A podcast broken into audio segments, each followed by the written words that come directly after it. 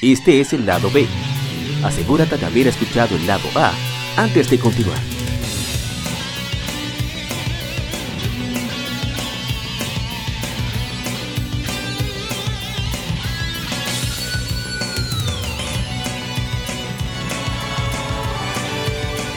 Gamefemérides. Juegos y consolas de aniversario son comentados entre hechos y anécdotas.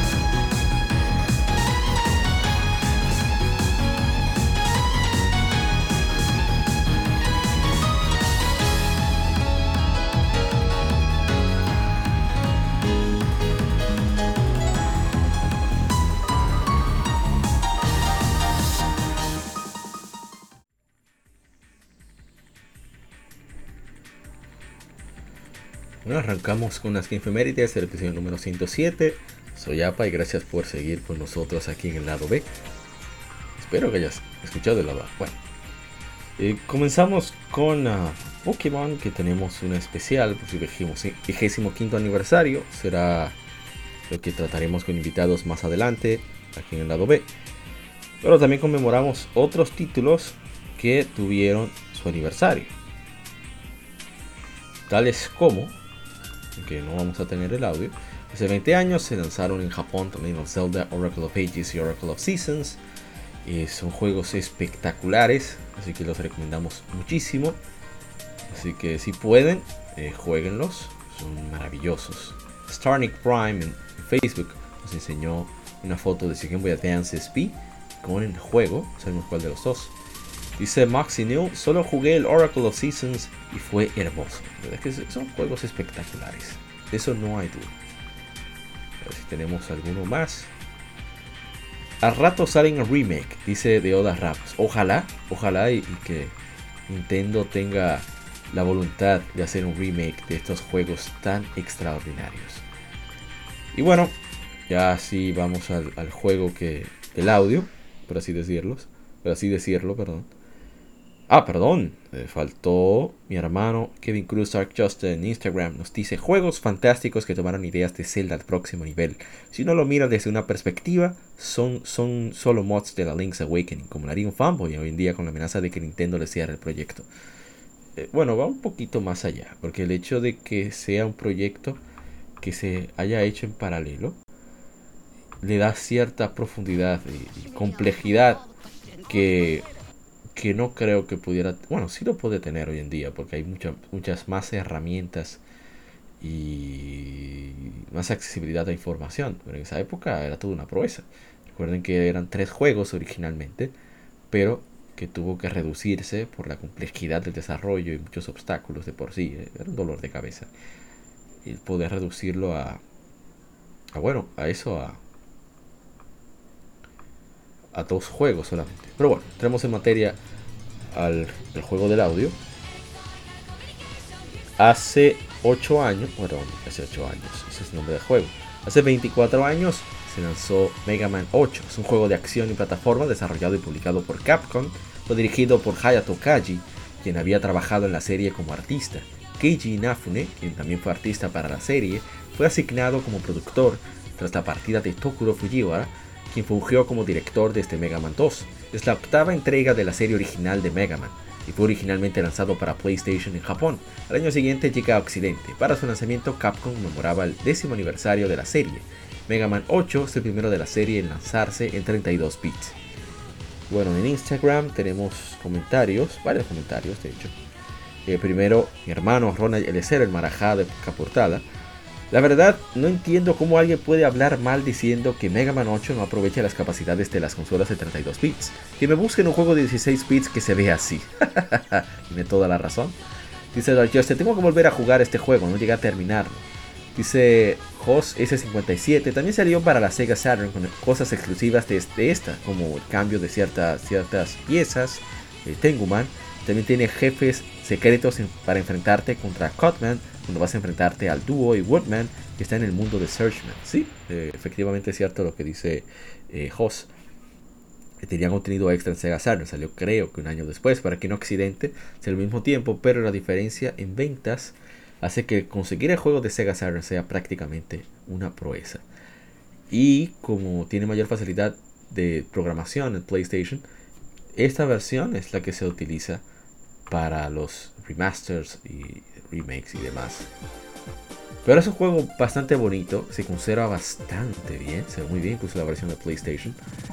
Y es muy muy divertido, lo recomiendo bastante. Hicimos un stream muy corto, estábamos un poco apretados de tiempo. Pero es un juego con un balance en la dificultad. Lo digo porque yo no soy un gran jugador de, plataformas o acción 2D. Yo lo juego por, por hobby, simplemente porque lo disfruto. Tengo ningún tipo de habilidad eh, fuera de serie, ni menos. Eh, y pude pasarlo bien. O sea que es un muy, muy, muy buen juego. Vamos a lo que sigue. Hace 21 años se lanzó Pokémon Stadium eh, para Nintendo 64. Vamos a leer los comentarios. A ver, a ver, a ver. En Facebook tenemos unos cuantos, me parece. Mi hermano. Oh, pero. Son cinco. ¿Qué fue? Dice Luis, Manuel Franjul de Hyrule Fantasy. Eh, mi primera experiencia con el juego fue en casa de un vecino. Yo tenía como 9 años y me puse a luchar, pero yo no entendía absolutamente nada de las mecánicas.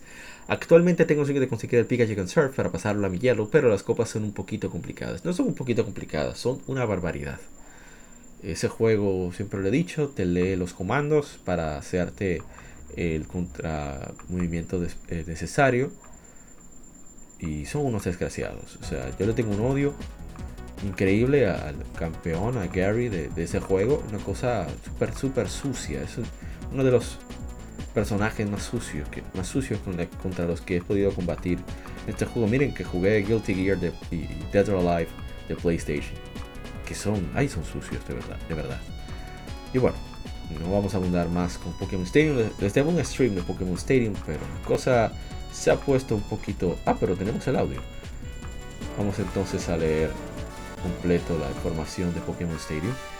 Hace 20 años, 21 años, Pokémon Stadium es un juego de estrategias desarrollado por HAL Labs y Nintendo EAD, publicado por Nintendo para Nintendo 64, secuela del exclusivo para Japón Pokémon Stadium.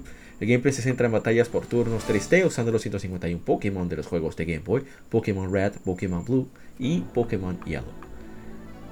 A ver si tengo comentarios en Instagram que no he revisado. A ver, a ver, a ver. Pokémon Stadium. Así. Ah, dice Kevin Cruz. El comentarista de este juego era lo máximo. Sí, eso lo comentamos en, varias ocasiones. Es, extraordinario. Y bueno, eh, ¿qué sigue? ¿Qué sigue? ¿Qué sigue? Ah, Hace 21 años se lanzó Resident Evil Code Veronica para el Dreamcast, 29 de febrero. Sí, cualquier Pokémon Stadium será el 29 de febrero. Eh, no tenemos comentarios, bueno, tenemos comentarios, pero no tiene palabras. Gracias a Pozo Creativo por en Instagram por su, su, like y por supuesto por dejarnos todos esos símbolos de aprecio al juego. Sabemos que es al juego, no a nosotros. Luego sigue también en esa misma fecha Dead or Alive 2, un juego de peleas de la serie Dead or Alive, protagonizado, desarrollado por Team Ninja y publicado por Tecmo, ahora Koei Tecmo. Debutó en arcades y fue eh, luego lanzado en Sega Dreamcast, que es la versión que conmemoramos, y PlayStation 2. Ah, pero yo estoy adelantándome a los hechos. Eh, no tenemos. Ah, pero tenemos un comentario. Sí, dice platicando y manqueando en Instagram. Muy buen dato. Muchas gracias por el comentario. A ver, otro más es que a ese sí le tenemos audio, me parece. Y tenemos comentarios también, qué bien. Hace 16 años se lanzó Devil May Cry 3, Dante's Awakening, conocido en Japón simplemente como Devil May Cry 3. Es un juego hack and slash desarrollado y publicado por Capcom para PlayStation 2. Llega luego a Microsoft Windows un año después, es precuela del Devil May Cry original con un Dante más joven. Sucede en una década antes del original, en una torre encantada, Temin Nigru. La historia se centra en la relación disfuncional entre Dante y su hermano Virgil. El juego presenta nuevas mecánicas de combate con énfasis en combos y acción rápida. La historia es contada principalmente en cinemas usando el engine del juego, con varios videos pre-renderizados full motion. Y qué decir de Devil May Cry, es un juego fantástico, Dante tiene una personalidad eh, fascinante, me encanta mucho la payasería de Dante. Y es uno de los más queridos por los fans de Devil May Cry, por los no tan fans, incluso como yo. Vamos a los comentarios.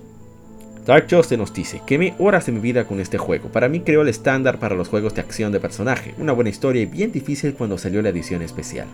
Pose Creativo dice, joyita. Manuel P18 dice, show me your motivation. Y Moya Rans, una leyenda. Tenemos comentarios en Facebook. Pero pues si me Cry 3 me la prestaron con un PlayStation 2 que tenía Ratchet Clank. Y, no recuerdo qué más. Me centré más en Ratchet Clank y creo que en Final Fantasy X. Muy bueno el juego yo quedé muy impresionado lo que había, lo que pude probar, lo que pasé de Kerberos si acaso. Y bueno, después me dieron el PlayStation 2, así que lo devolví. Pero ahora lo tenemos en el PlayStation 3, la versión HD. Lamentablemente nuestro PlayStation 3 tiene ciertos problemitas. Por eso no hemos hecho tantos streams de juegos de PlayStation 2 que han estado de aniversario, como Grandia 3, Suico de 4 y demás. Así que nos disculpamos por eso.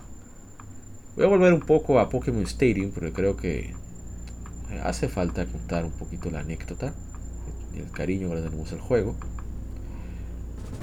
La primera vez que vi Pokémon Stadium fue un vecino de nosotros, eh, como decimos Dominican York, Dominican York, o sea, un dominicano que vivía en Estados Unidos, venía de vacaciones, o su familia venía de vacaciones, le trajeron Pokémon Stadium y él estaba molesto porque solamente eran batallas. Claro, no entendía de qué trataba el juego. Pero como estaba los juegos del mes para Nintendo 64 de la laboratorio de Dexter, no sé, si recordarán. voy a buscarles el audio. Como estaba eso, nosotros eh, eh, sabíamos a qué íbamos. Y era súper, súper emocionante cuando podíamos ver a todos esos Pokémon que teníamos en el Game Boy en 3D. Y fue algo fantástico.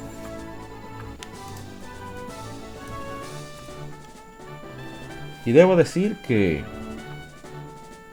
Ah, aquí viene el audio.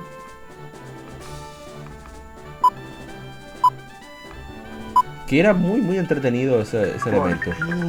Ah, bueno, solamente es en mono señores. ¿Ha visto usted el del mes? Y era muy, muy divertido. El, juego, los minijuegos eran geniales. En fin, el juego se veía bastante bien, tenía minijuegos entretenidos y, siempre cuando conseguimos el Transfer Pack, por fin, ahí fue que lo dimos de verdad a ese juego. Bastante difícil, bastante tramposo, como ya dije antes. Y ojalá y todos puedan probarlo un día de estos. Bueno, sigamos con la música de Devil May Cry leyendo los demás, los que infemérides. Y pasamos, ¿verdad? Devil May Cry 3, Dead Life 2. Ahora toca, hace 10 años, 18 años se lanzó Drakengard.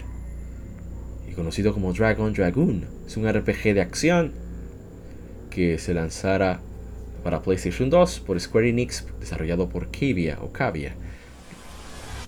Eh, ahí es el inicio, es el origen de eh, la saga Drakengard y por supuesto de la cual es parte Nier. A ver si tenemos, no tenemos comentarios. No, en absoluto, así que pasaremos inmediatamente al juego que sigue, que es uno de mis favoritos, debo, debo admitir. Ningún tipo de miramientos.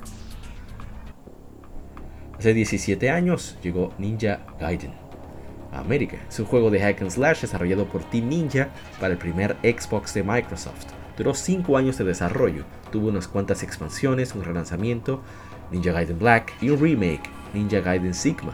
El juego sigue la historia de Ryu Hayabusa, maestro ninja en su misión de recuperar una espada robada y vengar al casi total exterminio de su clan. El juego primero saldría para PlayStation 2. Hicieron una encuesta a la gente de Koei como lo querían para GameCube. Pero Itagaki, Tomonobu Itagaki, que fuera el desarrollo, el jefe, el creador de este reboot, vio los SDK de Xbox, vio cómo estaba conformado, lo organizado que estaba, porque los SDKs de Xbox eran muy superiores a los de GameCube y, los de Play, y sobre todo los de PlayStation 2. Y al ver el hardware de la máquina, Itagaki se dio cuenta de juego muy superior al cambiar de sistema. Así que eh, resultó y fue todo un éxito. A pesar de que muchos lo dejaron por la dificultad eh, pues es muy entretenido. En mi caso, yo supe del juego por leer la revista EGM en español. Y al saber que saldría Ninja Gaiden, pues simplemente al momento de salir, conseguí un Xbox prestado. Fui a una, un club de alquiler de videos y de, películas y videojuegos llamado HM Video Club. Estaba, el que vive en, República Dominicana, en la Núñez de Cáceres, en la ciudad de Santo Domingo. Y qué decir, eh, lamentablemente la luz jugó en mi contra, la electricidad. Y durante ese fin de semana que alquilé el videojuego no tuve el chance de jugarlo. Pero eh, lo realquilé el fin de semana siguiente, me dejaron el Xbox más tiempo y por suerte pude, aunque sea, eh, llegar más o menos a donde Alma, un poco más adelante de Alma, y fue muy, muy entretenido. Yo lo disfruté bastante, es uno de mis juegos favoritos de toda la vida y lo recomiendo muchísimo. Dice Kevin Cruz Archaster, al combate, al en cuanto al combate es perfecto. El control de saltar plataformas hizo soltarlo. Desde entonces no he jugado otro. Bueno, no sé, quizás era por la edad, la cuestión de querer avanzar. Pero me acostumbré al problema de plataformas.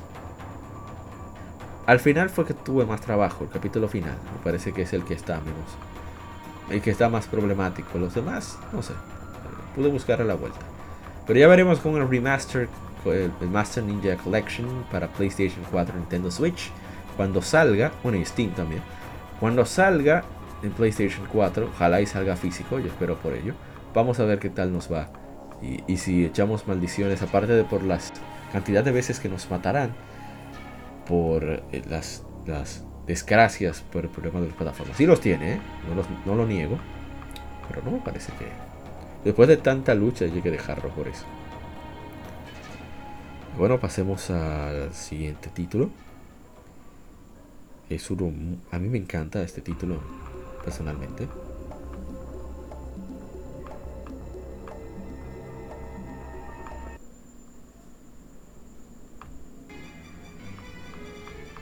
Hace 17 años, bueno, estamos todavía en Gaiden.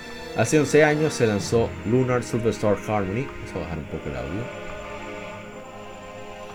Silver Star Harmony es un remake mejorado de Lunar Silver Star para PlayStation Portable, para PSP, cual fue originalmente lanzado para Sega CD. El juego ha sido producido por Gonjo y Works y desarrollado por Game Arts, con Exit Games publicándolo en América. Una edición limitada fue lanzada en América con música de juego en un disco y 13 retratos de las féminas del juego. Junto con una nueva vista isométrica, el juego también presenta un estilo de dibujo a mano para personajes y entornos, protagonista más parlanchín, no es que hable, mucho tampoco, así como nueva música y una historia extendida.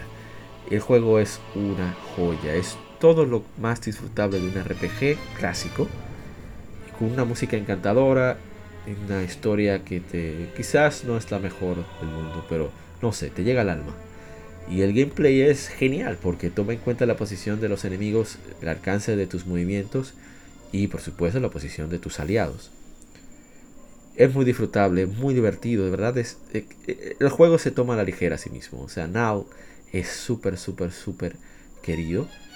Y bueno, está Alex que habla poco, se deja querer bien, porque no está estos protagonistas que tratan de ser... Eh, está bien equilibrado, porque no es de esos que, se dejan llevar solamente del momento. Toma consejos, eh, Kyle también es un payaso, eh, Jessica también. Bueno, también por supuesto... se me olvidó el nombre. Del mago. Bueno, y Mía. Todos, todos son personajes que se dejan querer, cada uno de ellos. Y bueno, pasemos a, a lo que sigue. El siguiente juego Ah, deja ver si hay comentarios, no he revisado. Parece que no. Ah, sí, tenemos unos cuantos comentarios. Descarrero 93. Este es esos juegos que necesitan un remaster. Tiene toda la razón. Este juego necesita un remaster urgente y ojalá y se lo hagan al segundo juego también. Y gracias R Castillo Life por los corazones. Ese es mi hermano, si no me equivoco, Ah, no estoy seguro ahora mismo. Bueno, continuamos. El siguiente título que estuvo de aniversario fue Tenchu Wrath of Heaven, que se lanzó hace 18 años. Aventura sigilo por K2 LLC de Capcom, publicado por Activision America y Front Software en Japón para PlayStation 2. llegó a Xbox y a PSP. También se lanzó hace 12 años en América Fantasy Star Portable. Es un RPG de acción desarrollado entre Sonic Team y Alpha System, gracias a Alpha System por su like en Twitter, publicado por Sega para PlayStation Portable. Además, eh, eh, tiene multijugador local, es un juego bastante chévere y es una lástima que ya no esté disponible en la PlayStation Store, así como su segunda parte. El siguiente que está de aniversario, ya este sí tiene su audio. Ah, tengo que ver si hay comentarios de tanto de de Tenchu Wrath of Heaven como de, de Fantasy Star Portable. De Tenchu en Instagram nos comentó el señor Michael Michel Taicho, mi hermano Taicho. Siempre la quise jugar. Y Dark Justice, solo he, jugado, llegado a ver trailers y el gameplay, y el gameplay, pero nunca lo pude jugar. Espero que se dignen a sacar una colección, aunque sea en PC. Ya veremos. Eh, ojalá y se animen a lanzar remasters de esos juegos, en una colección de Tenchu. No estaría nada mal, en mi opinión. Y en Fantasy Star Portable, hermano Jiménez Sarmiento Jr., GJJS underscore 01. Tengo el juego, es un poco eh, difícil con esos gráficos, pero se le da su probadita un día de estos. Sí, es un juego disfrutable, Fantasy Star Portable. Y bueno, continuamos con ah, uno que decimos, hicimos un poquito de stream en nuestro canal de YouTube. Hace 6 años es lanzado Helldivers, es un juego de disparos con vista desde arriba, desarrollado por Arrowhead Game Studios y publicado por Sony. Fue lanzado para PlayStation 3, PlayStation 4 y PlayStation Vita con crossplay y crossbuy, o sea, puedes utilizar tu mismo archivo de guardado en las tres consolas y con una sola compra lo tienes en las tres consolas también. Una versión para Microsoft Windows fue lanzada a través de Steam el 7 de diciembre del 2015. Y vamos a ver, tenemos comentarios. Oh, sí, tenemos a mi hermano Only Juan Left, Juan Rancio. Lo máximo. Andrew Gamer 7 nos dice, qué bonita. Y Cultura Comic, saludo a Cultura Comic RD. Grasa. ¿Verdad? Es lo máximo un juego muy disfrutable, aunque un poco. A veces se pone pesado el juego. Pero bueno, juego es pesado, tiene friendly fire, o sea, fuego amigo todo el tiempo. Así que hay que tener mucho cuidado a donde se dispara. Pero bueno, es parte de, de la gracia del juego. Otro título de aniversario que salió hace 13 años fue God of War Chain of Olympus de acción-aventura en tercera persona por Ready Town y Santa Monica Studio, publicado por Sony para PlayStation Portable, también salió en PlayStation 2. Perdón, PlayStation 3. A ver si tenemos comentarios de ese juego. No, no tenemos, aunque bastantes likes, los cuales agradecemos en el alma. Y otro más que estuvo de aniversario para esa fecha, son varios, muchos. Hace 7 años se lanzó South Park Stick of Truth, RPG por Obsidian Entertainment, junto con South Park Digital Studios, ubicado por Ubisoft. Es un muy buen juego, muy divertido. Y creo que tenemos en comentario en Instagram. Ah, no. Y bueno, vamos a otro título, un subinfemerides. Este, este es muy importante, que raro que, bueno, Rare publicó algo, al respecto, no siendo así Microsoft, una lástima. Bueno, Hace 20 años se lanzó Conker's Bad Fur Day. Es un juego de plataformas y aventuras desarrollado por Rare y lanzado para Nintendo 64. Como parte de la serie de Conquer the Squirrel, Conker la ardilla, una avariciosa y borrachona ardilla roja intenta regresar a casa junto a su novia. Tiene un modo para un solo jugador donde el jugador debe completar retos que involucran saltar sobre obstáculos, resolver puzzles y enfrentar enemigos. Y un modo multijugador competitivo que soporta hasta 4 jugadores.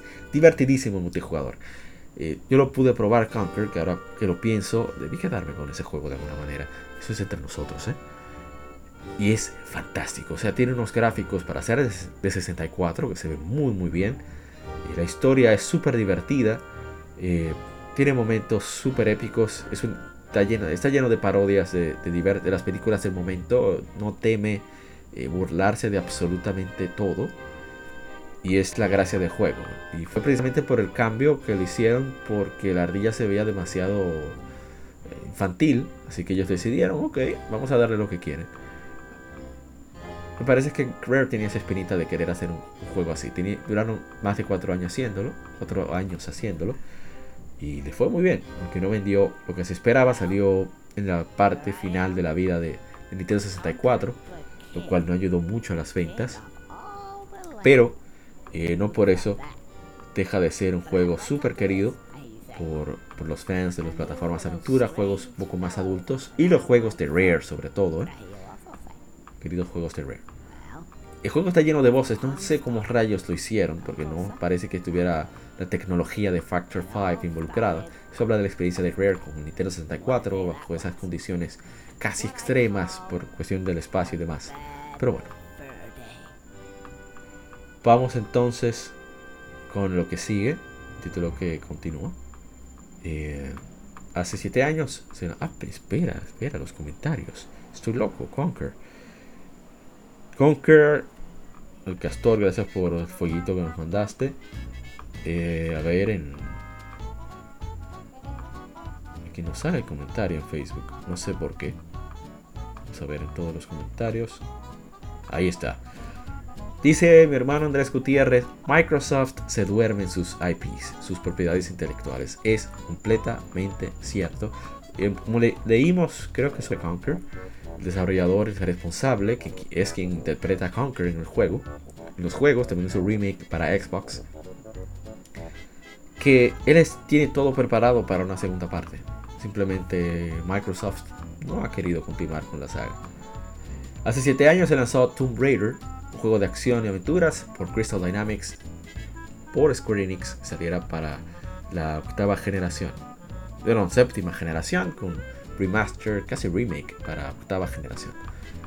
Y bueno, ah, también salió hace 10 años Pokémon Black y Pokémon White por Game Freak, publicado por The Pokémon Company, distribuido por Nintendo para Nintendo 10. Son entregas principales de la quinta generación de videojuegos. Aunque antes debo pasar para ver si tenemos comentarios de Conquer. Sí, tenemos comentarios de Conquer, ¿no? A ver, de Tomb Raider. Eh, Video Game Interest que nos dio una mano, excelente.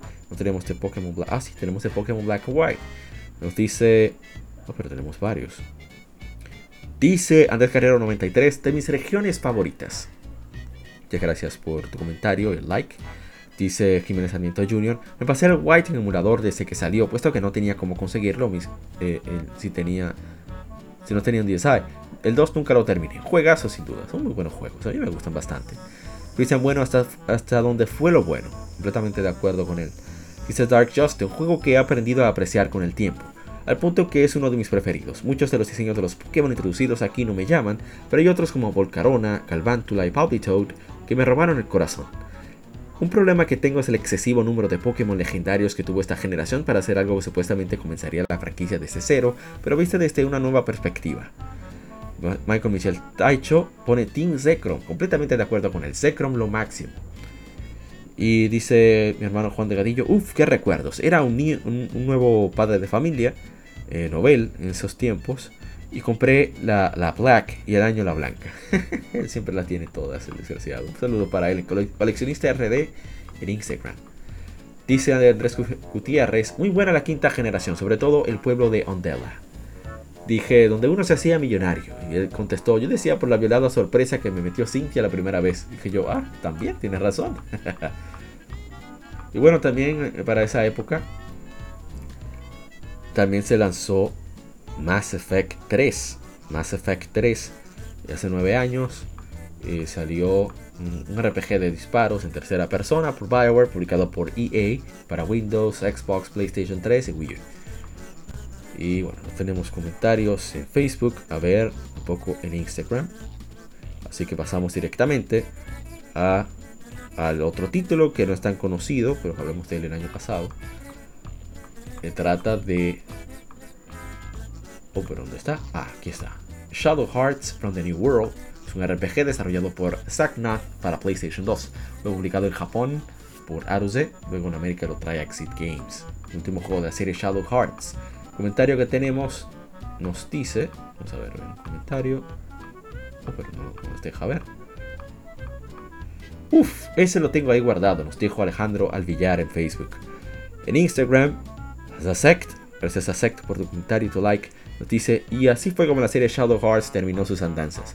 Y nunca nadie hizo un remake, ni port. Y te dimos toda la razón, eso no debió ser. Shadow Hearts merece su remake y port.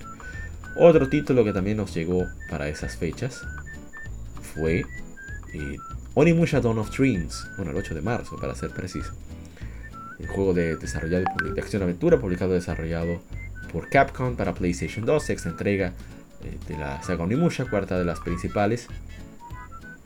Aquí mi hermano eh, Rafa Sánchez Navarra nos dice, me quedo, con, me quedo con el segundo el tercero, no le gustó tanto este. Y en Instagram nos respondieron unos cuantos hermanos, colegas gamers, y nos dice, gran juego, ni, ni Extinction. Y mi hermano, como decir, Mr. Prince, de quien pierde entrega, saludos para todos allá. Fue mucho más el trabajo que me dio conseguirlo que lo que me gustó. Yo creo que nos hizo ese cuento una vez. Y bueno, a ver qué más tenemos. Hace 40 años, el 9 de marzo, fue la fundación. Comenzó operaciones Nihon Falcon. Una de nuestras empresas favoritas, estudios favoritos. Vamos a hablar más sobre él en el episodio número 108 de Geon Gamer Podcast. Así que no se lo pierdan. Tendremos invitados a muchos de nuestros colegas gamers que han pasado. También le tienen mucho cariño a Falcon. Hablaremos sobre varios de esos juegos, sus inicios, anécdotas y demás. Y bueno, vamos a ver, a ver, a ver, a ver, a ver. Otro más que está de aniversario es eh, Wario Land 2 para Game Boy. Fue lanzado y optimizado para Game Boy Color. Este juego, eh, a ver, tenemos unos cuantos comentarios. Rafa Sánchez Navarro nos demostró el juego en su Game Boy Advance SP. Andrés Gutiérrez nos dice, eran divertidos los Wario Land.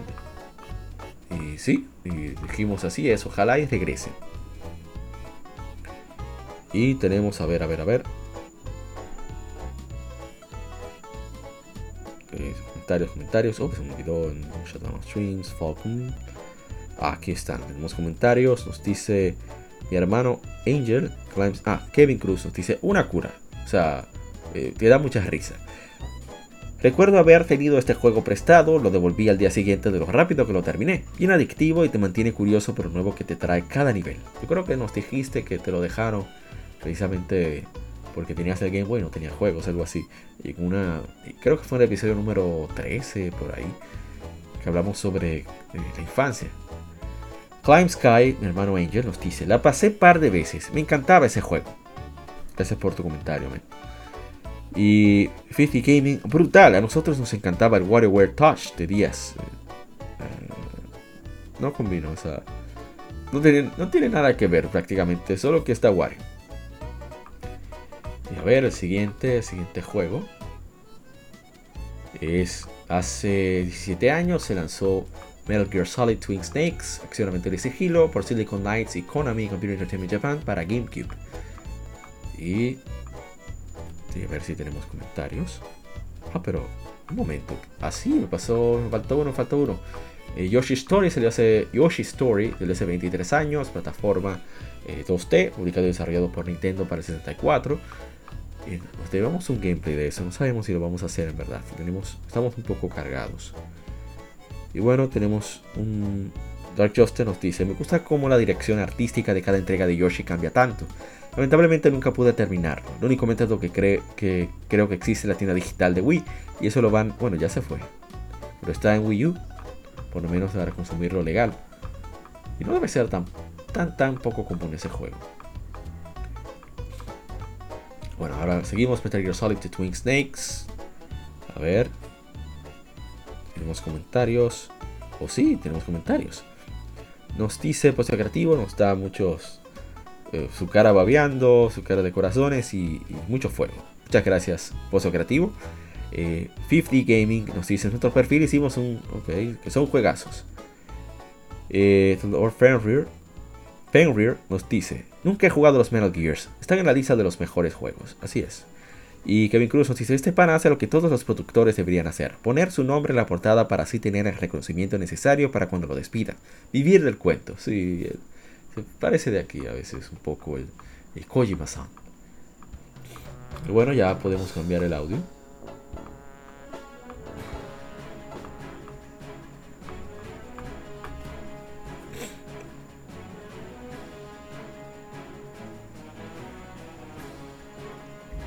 Bueno, ya conocen esa pieza. El tema del menú. De un juego que para mí es muy querido, aunque es odiado por otros. Hace 13 años se lanzó Super Smash Bros. Brawl. Es un juego de peleas crossover desarrollado por Sora Limited, Hall Laboratory y Game Arts, responsables de Grandia y Lunar, y publicado por Nintendo para Wii. La tercera entrega de la serie Super Smash Bros. fue anunciado, anunciada en una conferencia de Nintendo pre-E3 por el entonces presidente de Nintendo, el fenecido Satoru Iwata. Masahiro Sakurai, director de las dos entregas anteriores, asumió el rol de director por petición de Iwata. Desarrollo, el desarrollo inició en octubre, octubre de 2005 con un equipo creativo de varios equipos de desarrollo de Nintendo y licenciatarios. Tuvo varios retrasos debido a problemas en el desarrollo. Y bueno, eh, aquí se cumplieron varios hitos que querían, debieron de completarse en, Melee, pero no se hicieron por cuestión de tiempo. Por ejemplo, Sonic the Hedgehog, no hubo tiempo de incluirlo. Y eh, Solid Snake, por petición de Hideo Kojima, que es muy amigo de Masahiro Sakurai, tampoco pudo incluirse por cuestión de que no dio tiempo. Eh, había mucha presión para Super Smash Bros. Melee, así que se quedó para Brawl. Eh, Kojima, Kojima-san es muy fan del juego, al igual que Yuzo Koshiro. Eh, Kojima-san ha dicho que lo juega bastante con su hijo. Sí, sí, y Kojima-san tiene un hijo. Y Masahiro Sakurai ha fungido como director de todas las entregas de Super Smash Bros. Y en comentarios, mi, hermano Andrés Gutiérrez dice, lo mejor de este juego es su campaña. Pozo creativo. Ah, bueno. Estamos en la parte de Smash. Ahora sí. Mira, no nos dejaron comentarios. Parece que no están queridos como... Ah, sí, hay comentarios en, Instagram. Pensaba que no. Dice Andrés Carrero 93. Juegazo. 50 eh, Gaming le deja su manifestación de cariño hacia el juego. Y hermano Dark Justice, buen juego, pero hasta ahora el que tiene la mecánica de combate más infame. Eh, no sé, el juego yo lo encuentro divertido, como sea, claro, eh, si siente mucho, mucho más, eh, se diría la palabra, más directo el gameplay de Ultimate, obviamente. Pero Super Smash Bros. Brawl, considerando la época y todo el contenido que trajo, toda la variedad de, personajes, un poquitico más equilibrado el juego, o sea, a nivel de, como party game, no necesariamente como juego de peleas competitivo, lo hizo muy divertido. Por ejemplo, era Donkey Kong, era como casual, digo, muy cómodo de usar cuando había un Chic, un Fox. Pero ahora había forma de uno buscarle la vuelta, un poco más fácil. Y eh, es un juego solo con la música que tiene. Tiene unas 4, 300, casi 300 piezas. Es una cosa, una locura. Tantos músicos y tanta gente trabajó en este juego y se nota mucho el amor que hubo impregnado en este. Así que yo los recomiendo, bueno, por lo menos en su época uno de los juegos que más jugué. Nosotros lo conseguimos. Eh, mi hermano eh, FedEx, él sabe quién es, no hablo de la marca. Eh, lo vendía a muy muy buen precio y se lo compré y todavía conservo esa copia y lo jugamos bastante en, Wii. ese juego gastó el lente del Wii de hecho. que creo que fue que el juego mismo se, se averió de alguna manera. Mira que lo tratamos bastante bien. Pero es un juego dual layer, o sea de doble capa. Así que se le dio bastante guata al Wii con, ese juego. Bueno, vamos a al siguiente título.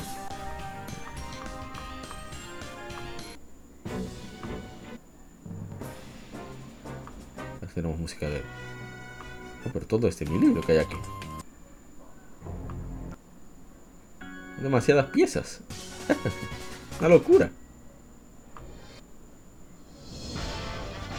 Ahí, mucho que jugamos ahí en Final Destination. Bueno, y ya para concluir, bueno, vamos a mencionar otros. No, no, no, vamos a hacerlo por parte. Eh, vamos al que sigue. Después de Super Smash Bros. Pro. Tiene su audio, pero vamos a volver al de Smash en un momento. Hace 10 años se lanzó Yaxa 3, Yuga Gotok 3, como un Dragon 3. Es la tercera entrega principal de la serie Yaxa para PlayStation 3 perdón, la primera entrega principal de la serie Yakuza y esta versión salió para PlayStation 3, esta entrega. Fue desarrollado por Sega CS1 Team, Team que es hoy Yuga Gotoku Studio, publicado por Sega. Un remaster para PlayStation 4 fue lanzado en Japón el 9 de agosto del 2018, me salió aquí en América hace un tiempito, también está disponible para Xbox y por supuesto para eh, PlayStation 4, ya había salido y en Steam. La secuela Yakuza 4 fue lanzada el 15 de marzo del 2011. Este juego Yakuza 3 lleva a Kiryu al Himawari, al, orfanato, que cuida a varios niños. Y resulta que hay un lío de tierras, quieren construir una base militar, otros quieren construir, construir un, resort precisamente en la costa donde está viviendo Kiryu, está su orfanato y quiere mover a los residentes. Y resulta que hay un grupo de Yakuza detrás de esto. Y se arma todo un complot bastante entretenido con eso y se dan muchos golpes hay algunos problemas con el gameplay no está tan ya eh, tan pulido como está en entregas posteriores así que volver aquí es difícil yo recomendaría comenzar por esta entrega primero aunque haya ciertos spoilers de las entregas anteriores pero el gameplay es mucho más llevadero de esta forma. Yo porque ya tenía mi... Había probado Yakuza 4 y Yakuza 5, así que el 3, aunque Yakuza 4 y 5 son mucho mejores que el 3 en gameplay de combate, eh, no deja de ser, eh, no sé, dejan de ser muy muy similares. Y bueno, pasemos entonces a lo que sigue, o volvamos otra vez a la música de Subsmash. Ah, deja ver si hay comentarios, no dudo, pero vamos a ver.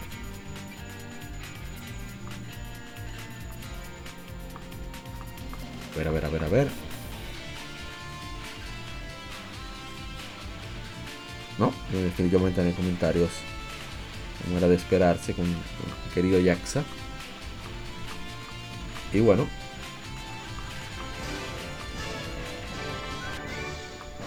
También estuvo de aniversario, eh, hace 17 años, Zone of the Anders, Second Runner, conocido en Japón como Anubis, Zone of the Anders. Es un juego de disparos en tercera persona y hack and slash desarrollado y publicado por Konami para PlayStation 2. Y este juego me lo han recomendado muchísimo. Eh, lo tenemos por el Plus en PlayStation 3, me salió en Xbox 360, una versión remasterizada. Eh, pero tenemos que primero eh, vencer, terminar el primero para entonces pasar al segundo, porque si no, pasa como con Jaxa, se hace muy muy cómodo.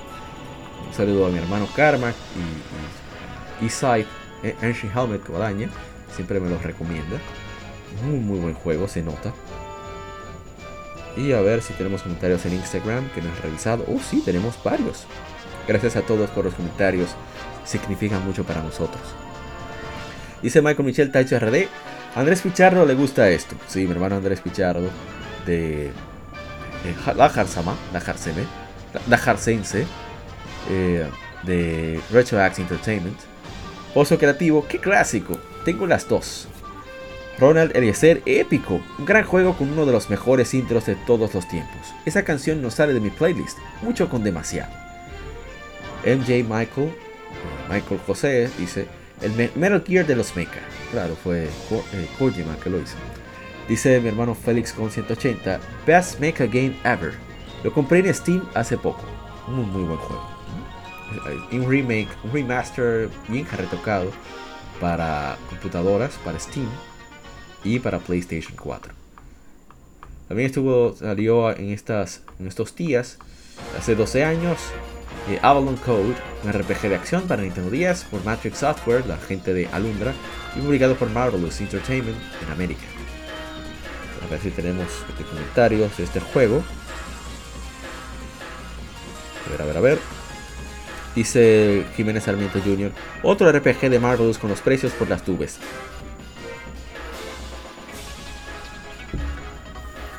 Sí, ahora los juegos, eh, por su poca tirada, han subido mucho de precio gracias a los youtubers que están siempre hablando sobre eso.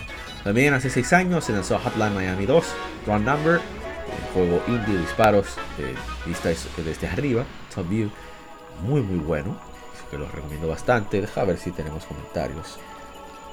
O si sí, tenemos algunos comentarios. Interesante. Eh, dice. Ah, ah, dice Lucid Paulity en inglés, pero vamos a traducirlo. Describiría el primer juego como un, un Grand Theft desde arriba, bien maduro, con detalle visceral a su core y, elementos estéticos y estilo, con con la mecánica más aliviante del estrés, siendo ejecutar a sus enemigos mientras tomas llamadas abstractas. Eh, el segundo es solo una versión mejor de ello. Sí. Podría decirse que sí, tiene razón. Muchas gracias por su comentario.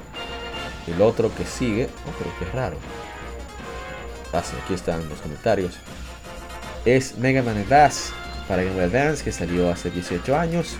En plataformas. En un comentario en Facebook. Pero sí aquí en Instagram. Dice Dark Justice Kevin Cruz. Bien divertido, sigue la misma fórmula de siempre, pero vale la pena como un ver como un desafío. Hermano Ronald Hotel, Expino, nos dice, recomiendo jugar una versión traducida o emulada de la versión de Super Nintendo, que ya andan con buen doblaje en inglés, porque aunque esta versión es un port fiel, sufre de muchas cosas como baja calidad de colores. A ver, dice más. Baja calidad de colores, sprites y pantalla comprimida, lo cual hace el juego aún más difícil de lo que originalmente es. Ah, aquí está uno de los medleys que hizo el maestro Koji Kondo para Super Smash Bros. Brawl. A ver, otro que de aniversario que le debemos su stream es Atelier Hecha o Esca, no sé, Unlogy, Ultimate of the Dust Sky, un RPG por turnos, por Ghost, publicado por Koei Tecmo para PlayStation 3. Ahora mismo está disponible en PlayStation Vita, PlayStation 4, Steam, Nintendo Switch, si desean jugarlo. A ver, debemos un stream, por lo menos de la versión de PlayStation Vita. Y eh, a ver, a ver, a ver, a ver. ¿Qué más nos falta? Tenemos comentarios ahí. Ah, nos falta Dark Souls 2. A ver si tenemos comentarios. Que salió hace 7 años. RPG de acción desarrollado por From Software. Publicado por Bandai Namco. Tercero del Souls. Salió para todas las consolas de segunda generación. De PlayStation 4 y, Xbox One. Y una versión remasterizada. También salió en Steam, si no me equivoco. Hace 6 años también se lanzó Ori and the Blind Forest, el bosque ciego, juego plataformas aventura Metroidvania desarrollado por Moon Studios, publicado por Microsoft. Su juego eh, fue lanzado para Xbox y Windows originalmente, luego llegó a Nintendo Switch en septiembre de 2019. Y bueno, a ver comentarios en Instagram. Hay varios comentarios, ¿eh? Dice eh, Carlos Games 26 grandísimo título, un juego que se, le, te queda en el corazón a cualquiera que lo juegue. Perdón, se le queda en el corazón a cualquiera que lo juegue. PT Gaming, tan bonito. Climb Sky, mi hermano Angel, dice: Con este juego le demostré a mi esposa que puedes amar un juego y odiarlo al mismo tiempo. Y se ríe el desgraciado. Dice: ¿Alguien va a hablar de la música de ese juego? Dice Climb Sky. Responde su propietaria, eh, Dice: Lo máximo. Usualmente silencio todo en los juegos, en este nunca he sentido el impulso de hacerlo, se debe escuchar. Pues depende del juego, hay juegos que, cuya música realmente te mete dentro de, la atmósfera. Claro, depende de, la situación en la cual se esté disfrutando del mismo. A veces es solamente para pasar un tiempo rápido cuando se trata de conseguir alta puntuación y demás. Pero juegos envolventes como este, en su atmósfera y en su gameplay, generalmente tienen buen audio. Generalmente. Dice, y este sobresale, ¿eh? Este de los juegos que cuando consigan Switch, eh, pienso adquirirlo, definitivamente. bueno, a ver, a ver, a ver, a ver. El comentario que más. Ah, dice Andrés Carrero 93. Ojalá pueda jugarlo en Steam. Y ese R Castillo Live nos deja muchos más corazones hacia el juego. Muchas gracias. Y bueno, ya para terminar, la última Game de estas dos semanas. Perdón, ya la voz está comenzando está comenzando a cansar. Hace 8 años se lanzó God of War Ascension, un juego de acción-aventura por Santa Mónica, publicado por Sony para PlayStation 3. Es el primero serie de God of War, fuera de toda la serie. Eh, muy divertido el juego, sus problemas debido a que se sintió un poco cansón comparado a los anteriores. A ver, a ver si todos los comentarios, por lo menos en, en Facebook. Mucha gente nos comentó y agradecemos eso. Y bueno, eh, vamos a leerlos. Dice Gabo Moscoso, de todos los God of War es el más diferente y se aleja de muchas cosas de sus anteriores juegos. Los combos son más difíciles y la dificultad aumenta de forma abrupta, aunque es divertido igual puede cansar. En historia me gustó mucho y en gameplay hay cosas muy buenas como los objetos, estoy de acuerdo, y otras no tanto como las armas que apenas son encantamientos del elemento del arma principal de Kratos. Pero, rayos, visualmente es increíble, es cierto, y las furias realmente se llevan toda la atención con sus diseños y boss final, jefe final. Además, la relación entre Kratos y Orcos es muy interesante al ver cómo Kratos respeta y crea una fuerte amistad con Orcos, y que al final, como en todos los juegos, Kratos tenga que sacrificar todo lo que le importa por su venganza. Siempre es una pequeña mejora de lo antes visto, pero sí que fue entretenido al ver a Kratos, incluso antes de Chains of Olympus. Gracias por compartir ese comentario, le respondimos nosotros. Él nos dice: En todos los, todos los God of War el gameplay siempre cambió, pero el de Ascension es el más difícil, ya que debes mantener combos perfectos para tener la barrera llena y los poderes especiales. Si no, las peleas son realmente difíciles. Yo que hacía combos infinitos en la mayoría de los God of War en Ascension me costó mucho, pero disfruté mucho la historia y al ver un lado aún más humano y vulnerable de Kratos, de la venganza aún no lo consumía completamente y podía confiar con seguridad en otros. Israel Pérez dice, la parte del elevador poco antes del final en modo titán, tardé días en pasarla, es de los niveles más difíciles de la saga. Le dimos las congratulaciones por ello. Y por último, Keitaro nos dice, lo que no me gustó fue el doblaje en español. Lo hubieran dejado, hubieran dejado en inglés. El juego en línea fue una prueba, pero no gustó. Le respondimos que realmente el multiplayer fue una implementación innecesaria. Seguro, sobre el doblaje no podríamos decir nada, pues le jugamos en inglés por costumbre. Y a ver si tenemos algo en Instagram. Parece que no. Sí, eh, gracias a Pozo Creativo con nuevo su, manifestación de alegría por el juego. Se lo agradecemos bastante. Así que vamos a dejar hasta esta parte las efemérides, digamos, normales. Y vamos a pasar a, la conmemoración de las efemérides. Los 25 años de Pokémon con mi hermano Ryuxu-san. Y por supuesto, eh, uno de los fundadores de la Liga de Pokémon Dominicana, Pokémon, Lord Sykes, Harvey Reyes. Así que gracias por acompañarnos hasta aquí en el lado B del episodio número 107 de Legion Gamer Podcast. No se muevan, continuamos con más aquí con Pokémon en Legion Gamer Podcast. El gaming nos une.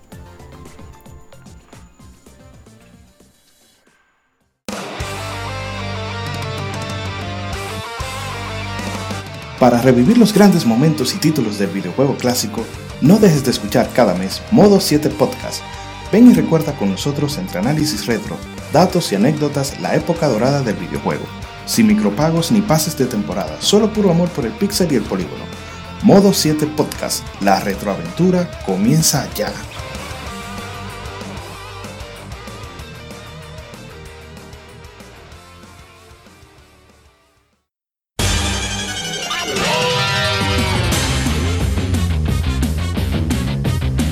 Puedes escuchar Legion Gamer Podcast en iBooks, Spotify, TuneIn, iTunes, Google Podcast y demás plataformas de podcast de su preferencia, buscando Legion Gamer Podcast. Recuerda seguirnos en las redes sociales como arroba Legion Gamer RD. Visita nuestra página de Facebook para que seas parte de nuestros streams de las Game donde recordamos y jugamos algunos juegos de su aniversario.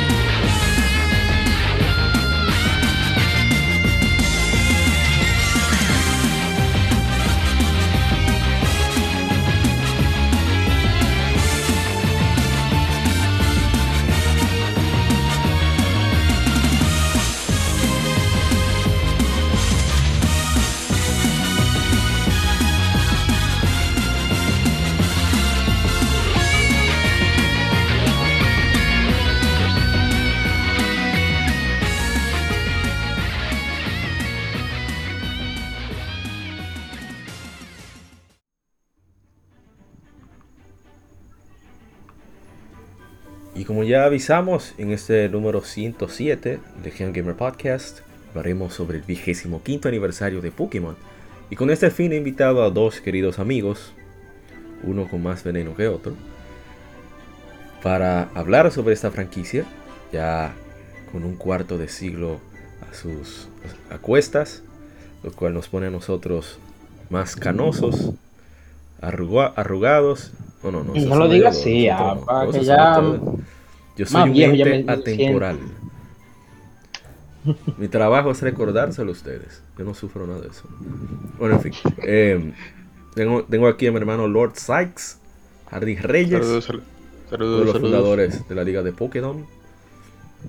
Ahora solamente es enchinchador. profesional. Sí. porque yo, te iba a preguntar que quién era el, que tiene más veneno que el otro. Entonces ya yo caí en cuenta que, que era yo mismo. Exacto. Y por supuesto, mi hermano Ryuxo-san. Eh, ¿Cómo se llama? Noob, Deluxe. ¿Se llama tu, canal? No, no, eso es, un alias ahí uh, para stream que yo no sé cómo llegué ahí, pero llegué. Yo sé que era el dinero, lo coloco alto. No te saca una teta todavía. Oh, shit. Él tiene que hacerse. a- Él tiene que punto. usar un modificador de voz y hacerse un, un, un VTuber. Mira, Sí, sí. no me di idea, loco. Bueno, Ay, ay, Para ya eso sabes. No me di idea. Pero en fin, loco, sí, estamos aquí 25 años de Pokémon, viejo. no, pero va- tenemos, tenemos una ventaja. Nosotros lo jugamos niños y cuando salió el juego ni siquiera teníamos idea que eso existía, ni ni siquiera No. sabíamos leer. Así que Porque- estamos, estamos a salvo todavía. La red, este Red Bull salió como en el Sí, 88. hacer- sí, para hacer un, un recuento rápido. Eh, hicimos primero un especial hace, a ver, 2018, cuando se cumplieron 20 años del lanzamiento Wow. de Pokémon en Yo América. recuerdo. Sí, que dura bastante largo. Sí, sí, sí. Hablamos de la primera séptima generación, la octava generación todavía no se había revelado, por lo tanto solamente especulamos. Por ahí están todos los detalles, así que vamos a recapitular de manera rápida. Pokémon, que viene de Pocket Monsters, monstruos de bolsillo, fue una idea de Satoshi Tajiri junto con su equipo de Game Freak, que Game Freak era el mote o sobrenombre que él usaba para las publicaciones que hacía en diferentes revistas. Él tuvo artículos en Famitsu y en otras revistas de Sega también. Y era, el tipo era un maestro en los juegos de arcade y, y demás. Entonces él, como muchos jugadores, soñaban con hacer su propio juego. Y algo que siempre le gustó era entomología, que se llama, ¿no? Lo de insectos. Bueno, el punto es que él quiso transmitir eso a través de los videojuegos. Entonces comenzó su proyecto de Pokémon desde que salió Final Fantasy Adventure o el primer Seiken Densetsu para Game Boy. Dijo, oh, pero se puede hacer un RPG aquí. Entonces con la idea del cable link, ahí su- surgió lo de poder ah, intercambiar monstruos, que fue lo que le dio su toque particular a Pokémon. Debido a que era algo similar a los de, para mí, yo veo a Pokémon como un álbum virtual, un álbum de stickers virtual, en cierto modo, porque tú transmites Realmente, sí. Y El eso es real eslogan ahí. gracia. Entonces, pero todo comenzó primero como Capumón, por basado en los gachamón, cachapón. Eso, eso es lo que le- los jueguitos que le gusta a Miguel de celular. Eso. Que me gustaba. Oye, el pasado va a seguir. Exacto. Entonces, ya para ir completando, le tomó más de 5 años poder concretar el proyecto para que pudiera surgir. No tuvo éxito al inicio, pero por suerte Shigeki Morimoto-san, él programó a Mew y dijo, no, pero hay un Pokémon secreto, nada más lo duro, duro de verdad. Podrán conseguirlo. a Ahí la gente se volvió loca, bla, bla, bla. Entonces ahí pasaron 25 años. Eh, ¿Qué cosa curiosa iba a decir? Ah, por ejemplo, ellos, el Game Boy tenía tan poco espacio, solamente un dato curioso que recordé ahora, que hace poco, el Dr. Lava, que ellos tenían que elegir dos opciones, o permitir tres archivos de guardados, o permitir los sobrenombres para los Pokémon. Y se fueron por los sobrenombres, Claro. pero tiene sentido. totalmente, Claro. totalmente consentido, sí. Claro, porque es mejor personalizar a las criaturas que, de que permitir que más gente lo juegue. Número uno, número dos, así más gente tiene que comprar el juego porque es solamente un archivo por cartucho. Sí, sí. Ya, a ver, ¿qué Sí, recurso? curioso. ¿Eh? O sea, curioso que yo siempre me, o sea, recuerdo que cuando. ¿Cómo se llama el, el fundador de Pokémon? Taji, Satoshi Taji. Satoshi. Ese ajá. es el hombre, ese era un hombre. Él fue a llevarle la idea a Nintendo. Le dijeron, bueno, líder, mire, eso está feo, no lo queremos. Y fue Miyamoto que dijo, mira, hay algo bueno ahí. O sea, Me- Mete o mano. sea, y como que mira, exactamente, mira, vete mano y rápido para ver cómo tú lo haces. No, y él, él fue el que le dio el consejo. Porque mucha gente dice, que eso lo dijimos en el especial, que fue Miyamoto que dijo que debían haber- debía de haber dos versiones, pero no fue eso. Miyamoto lo que aconsejó fue que debía de, de ex- debía de crear una razón por la cual la gente tuviera que intercambiar sí o sí. Entonces la idea de las dos versiones es precisamente para que hayan criaturas que aparecen en una, que no aparecen en otra y viceversa. Y así tuvieran que intercambiar sí o sí. Sí, claro. Y cuartos interacción. también. Claro, No, Y creo. cuartos. Y cuartos, bueno. porque. Eh, ¿Qué más? Ya yo creo que está bueno. Y el que quieran saber más, que va a ser por el especial, se llama Legión Trainer Podcast. Está en YouTube, Spotify, Google Podcast, Apple Podcast, Tuning, en fin, en todas las plataformas de podcast de tu preferencia. Ahí Legión Trainer Podcast, mi hermano Reiji y el gran Isai, Elching Helmet, pero que de, de- de cariño le decimos Guadaña. Y ya bueno, entremos en materia. Entonces, eh, señor Hardy, perdón, Lord Sykes, ¿usted Dígame cómo aquí. comenzó con Pokémon? Bueno, déjame ver. Te lo dijo una Eh, vez en el episodio 2 de nosotros, pero no importa, refresquenos la Sí, memoria. ok. Ok, no hay problema. Nada, realmente como eh, Pokémon siempre ha sido un juego bastante social. Entonces uno, eh, como quien dice, se junta y con los la y vainas, uno que- como nerd, esa fue la Exacto. excusa para poder socializar con otros entes. Realmente. Pero nada, yo comencé jugando porque un amigo del colegio tenía tenía un Game Boy Advance y él ¿De me lo prestaba para que yo le farm... Digo, un Game Boy Advance, no, un Game Boy Color. eh, Color, y me lo prestaba para que yo le, le subiera de, de level los Pokémon. Ese es el primer De- compadre de Harry. Exacto. Después de eso, realmente mi primer Game Boy yo lo agarré, porque no sé si, hay- bueno, algunos de ustedes sabían que yo pintaba cuadros cuando era niño. Ey. No sé Porque eso, es lo más, No Eso es sabía, lo más eso es lo más, es lo más raro que hay. Un niño que Revelación. jazz y pintaba cuadros. ¿Tú lo viste el diablo? Increíble. Yo era raro. Entonces me, con, con mi primer, con mi primer cuadro que vendí, que me compré un Game Boy Advance y una, y una Pokémon amarilla. Ahí yo le di Bárbaro. vicio a eso, que eso no tiene madre. Pero Y después la Pokémon dinero. Gold. Dinero. Sí, bastante. Oye. Pero ni Link chapeando hierba. Pero nada, ya tú sabes que yo le metí hora que eso no tiene madre, eso era gatadera de pila, que eso. Porque mire, pero era Clásico. tiempo, loco. O sea, tú, no se recuerda de, de esos tiempos así a las 6 de la tarde, que ya tú no veías un carajo. Y como Tú, quiera, por el sonido no jugaba. Pero son tres clics para yo saber que, Exacto. que parece Tan, tan, tan. Tú buscabas cualquier esquinita donde le pudiera dar bien el bombillo, esa vaina. Sí, sí, sí. Eso debe Pero ser no- eh, la fuente de tortícolis de muchos de nosotros. Claro que sí, madre. no le cuiden su madre. Señor uh, Ryuxo, y que señor, Ryuxo-san. Eh, el caso Sí, mío, yo empecé desde el mismísimo inicio con Red, porque tuve la suerte, la gran suerte, de que mi tía de los, de los Estados Unidos eh, mandó muchísimas cintas y muchísimo Game Boy para vender. Y lo teníamos en mi casa. Y, y, y tú supiste que yo tenía todos esos juegos para jugar. Sí. Estoy liquidado. Exacto. Y en ese, en ese ella me regaló un Game Boy de los Pocket, que Ah, eran sin color.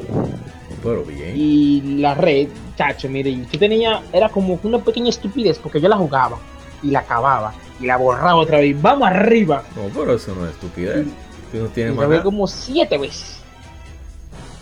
Y de ahí en adelante, eh, tú sabes, un enfermo con, con Pokémon. Oh, bien, bien. Bueno, en mi caso, muchos lo conocen, fue algo similar a lo de Miguel. La diferencia es que a mí no me otorgaron absolutamente nada, sino que todo fue prestado. que mi hermana comenzó a importar artículos con su esposo. Y ella, para ella, ella consiguió la, la Pokémon Blue. Que de hecho tengo el manual todavía, que me lo liquidé. La caja Ah. está por ahí, ahora que lo pienso. Bueno, me liquidé el manual, por lo menos. Y yo jugaba en su Game Boy Color eh, precisamente eso, Pokémon Blue. Eh, ¿Cómo se diría? Conectaba el nombre de algunos movimientos del anime con lo que leía ahí en el juego. Y al final fue eso, bueno, entre el anime, el juego, los pocos de Club Nintendo cuando aparecían, quedé loquísimo. Sobre todo porque es un RPG lo suficientemente sencillo, o sea, como single player, para un niño de, de- de ese tiempo, o sea, Sí, siete 8, años. 9, 10 años, o como 8 años por ahí, poder comprenderlo. Sobre todo porque uno podía contextualizarlo gracias al anime. Uno literalmente se metía en el juego como si no estuviera viendo el anime. Entonces, Sí, claro, porque uno en ese tiempo no, no sabía tampoco inglés, uno jugaba era por intuición. sí. Oye, me tacla y tacla, tacla, tacla. no era lo que, lo que quitara más, eso era lo que uno usaba. Leer, leer, leer. Entonces, bueno, el punto es que ya después de ahí, uno ya fue tomando conciencia, llega la segunda generación, ya con el chin de inglés que le daban a a uno en la escuela, uno iba aprendiendo más. Lo que teníamos el privilegio de conseguir un diccionario, bueno, pues nos llevamos de ahí. Y Pokémon Stadium 2. Ya en lugar de decir Kick Attack, uno decía Quick Attack, como debe de ser. Entonces, El, na- el narra- el narrador ayudaba, sí. lo máximo. Pero mucho. ¿Qué pasó en el caso de ustedes con la segunda generación? Mira, yo tengo es, es la memoria muy clara, sí. Porque cuando Gold y Silver salieron, este, este, yo vi a unos primitos míos eh, que, que estaban jugándola en computadora, en un Ey, emulador. Así fue que yo jugué la Y- Yellow, por primera vez. Y, cuan- y cuando yo vi eso, yo me quedé. Es como que. No, esto tiene que ser es un, un. Es un hack ROM. O sea, en su momento, como que eso tiene que ser falso. Todo- todos sus colores. ¿Dónde salió? No, no, sí, sí, pero que yo no sabía que ni que y, y- y de que esa ¿cómo te digo? Como que, que, que ese juego existían. Ah, sí. O sea, para mí era Red, Blue, Yellow, ya. Y cuando yo vi eso, yo, ¿qué? ¿Otra Pokémon? Y ahí empecé a buscar a, eh, física y como al año yo compré, bueno, yo dije yo, mis padres me compraron Gol ahí Pero bien. en una tienda de juego, como en 600 pesos en- Álvaro. En ese entonces. Eso era ¿sabes? dinero. Un saco de cuarto. Pero era atracando. Chacho, Sí, tú sí, con, sí. 100, con 100 pesos, para la gente entre en contexto. 100 pesos en esa época, ahora mismo estamos hablando de 2 dólares amer- estadounidenses. Ahora, 2 dólares, un dólar y pico. Con 100 pesos, en esa época, tú merendabas en el, en el colegio la semana completa. La- la semana completa. Y te sobraba. Y bien, El que tenía un billete de 100 pesos dominicanos en esa época, le decían don. Patrón. Sí, Ah. sí. y un. O, o su punto importante fue que en Gold y Silver fue como que los chamaquitos como que estaban como que más activos jugando. Sí, sí. Y, tu, y mundo tenía cable link. Y ahí fue que yo pude completar por primera vez. Ah, pero en tu barrio, que eran el tú Pokédex. loco. En vivienda, viejo, dime. Oye, que todo el mundo, tú teniendo hard, di que todo el mundo con cable link, te estoy diciendo. Sí, sí. O sea, de chiquito. El- el- o sea, yo, yo- yo- yo te lo digo que eh, por lo menos como de seis coros, o sea, dos por lo menos tenían un cable link. Oye, está bien. Es un buen ratio. Sí, sí, Bueno, sí. continúa para de- luego yo terminar. Pero nada, yo cuando comencé con, con mi gol así, yo también me recuerdo que yo compré un un libro guía que, que encontré en la feria del libro sobre la, sobre la misma gol. Entonces yo Bárbaro. con mi gol y agarré y mi librito. Entonces, el ir leyendo el librito era como si fuera un manga, o sea, te iba explicando la cosa con, con o sea, como si fuera una No historia. me digas que perdiste ese libro, Hardy. Yo no sé dónde está, te, Ay, te- te Dios. soy sincero, yo no sé dónde está, pero yo Deja que pase esta muchísimo. pandemia, que yo, yo lo voy a buscar. Está bien. Yo me entretuve muchísimo viendo, eh, jugando el juego y haciéndolo así. Después, obviamente, yo me, me, separé de lo que estaba en el libro y seguí haciendo mi historia. Y obviamente yo lo jugué muchísimas veces, pero fue. qué sé yo. O sea, realmente cuando yo jugué la golf fue que yo dije, sí, este, este es mi juego. También recuerdo que en ese tiempo yo conocí por primera vez a quien iba a ser después en mi. Tu Gary. Exacto, mi Gary. mi rival, mi, mi, como si yo, mi, bueno, era de todo porque, o sea, era mi rival, era mi, mi compañero de entrenamiento, de sparring, de todo mi compadre, que Suerte que era en Dante- Pokémon en la vida real, porque si fuera. ahora- Exacto, no, no, pero en ese tiempo se podía porque él no estaba fuerte, ahora sí, ahora, ahora no, ese Jean loco lo tiene Dante, machoque. Hulk. Pero entonces en eso, por esos tiempos que nos conocimos, y realmente en ese tiempo no decimos de que, de que amigos, pero no, no, nos conocíamos por lo menos de vista por el hecho de que Le teníamos. salía el signo de, de admiración. Ahí. Exacto, porque eh, tú sabes que en el barrio, hasta cierto punto, se crea Todo el mundo sabe. Todo el mundo sabe quién es que juega en tal sitio y en tal sitio. Exacto. ¿Y qué Sí, lo- juega? Exacto, y que juega porque lo ven o jugando en la calle o que van Eh, con esos amiguitos. Paréntesis, paréntesis. En esa época usted podía sacar a su Game Boy a la calle. Sí, es, Sin sí, efectivamente. Pero en otro Coño, tiempo. pero- No, Sí, pero otro deja- tiempo. sí, pero deja de hacernos sentir viejos porque coño. Ah, pero ese es mi trabajo. Por favor, loco, por favor. Vale algo. Pero nada, sí, entonces, eh, nada, o sea, yo me acuerdo que yo conocí muchísimo, muchísima gente y, y me hice muchísimos amiguitos de, de por aquí, nada más por, por- por estar jugando Pokémon. Ah, pero mío. Bueno, en mi caso fue algo similar, pero un poco más, ¿cómo diría yo? Amargo y al final dulce. Un cerdo agridulce. Un Miguel, no, se va ahorita. Eh, Decía entonces que yo tuve la suerte, eso también lo expliqué en el especial. Mi, uno de mis mejores amigos vive en Estados Unidos, eh, por lo menos a través de- del internet lo, lo ha, ha interactuado con él Ryuxo, eh, el señor Waldo, le digo Waldengue de cariño. ujú. Él, o el mudo, él, porque casi no habla en los grupos. Él tenía la Gold y la Silver y me dijo, óyeme, yo voy a estar aquí toda la- todo el verano. A mí me gusta mi Gold, yo te presto mi Silver. Lo que yo quiero es que tú me pases los iniciales. Y yo tenía el cable link. Yo era de las pocas personas que tenían. Ah, no, no tenía un cable link. Ok, mentira, el transfer pack. Ok, le paso los Pokémon. Sí, porque tenía su Stadium, su Stadium 2. Digo, no hablamos de Stadium ahorita. Esos minijuegos de Stadium lo máximo. sí, sí, sí. Bueno, el punto es que, ok, apreté el juego, yo feliz con, con- mi juego, porque aparte tenía la Yellow y ahora la, la Silver que me prestó él. Jugaba viciando la Silver durísimo. Y en una, un- voy con unos tíos que están en mejor, mucha mejor posición económica, nos llevan a, a Americana Departamentos, valga la cuña. Y ahí tenían la Silver, 700 pesos. Yo me quedé babiando así porque nunca había visto la caja del juego. Babiando. Y el tío me, me ve y me dice, ¿Qué, ¿Qué fue? ¿Qué te interesa? No, viendo ese juego que me gustaría tenerlo, pero ¿se puede? Porque yo, como, como me habían decepcionado tanto ya a esa corta edad, yo estaba entrenado. Yo no pedía nada. Porque siempre que esperaba una cosa, algo pasaba y no se podía. Pero mentira, que no había cuarto. Entonces, eh, tío dice, pásame eso. Y yo, tío, son 700 pesos.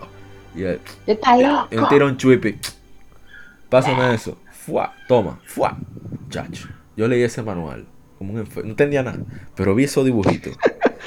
página por página a lo que llegamos. Y amanecí viciando como un perro. Con mi Cyndaquil, claro. Te leíste hasta, hasta la cosa de, esa- de seguridad y de, y de salud. Todo, todo, todo. Absolutamente. Un manual, tú eres loco. ¿No te leíste la parte que dice que no, no le sople la cinta para meter? Sí, sí, que son 90 días de, de garantía quedó.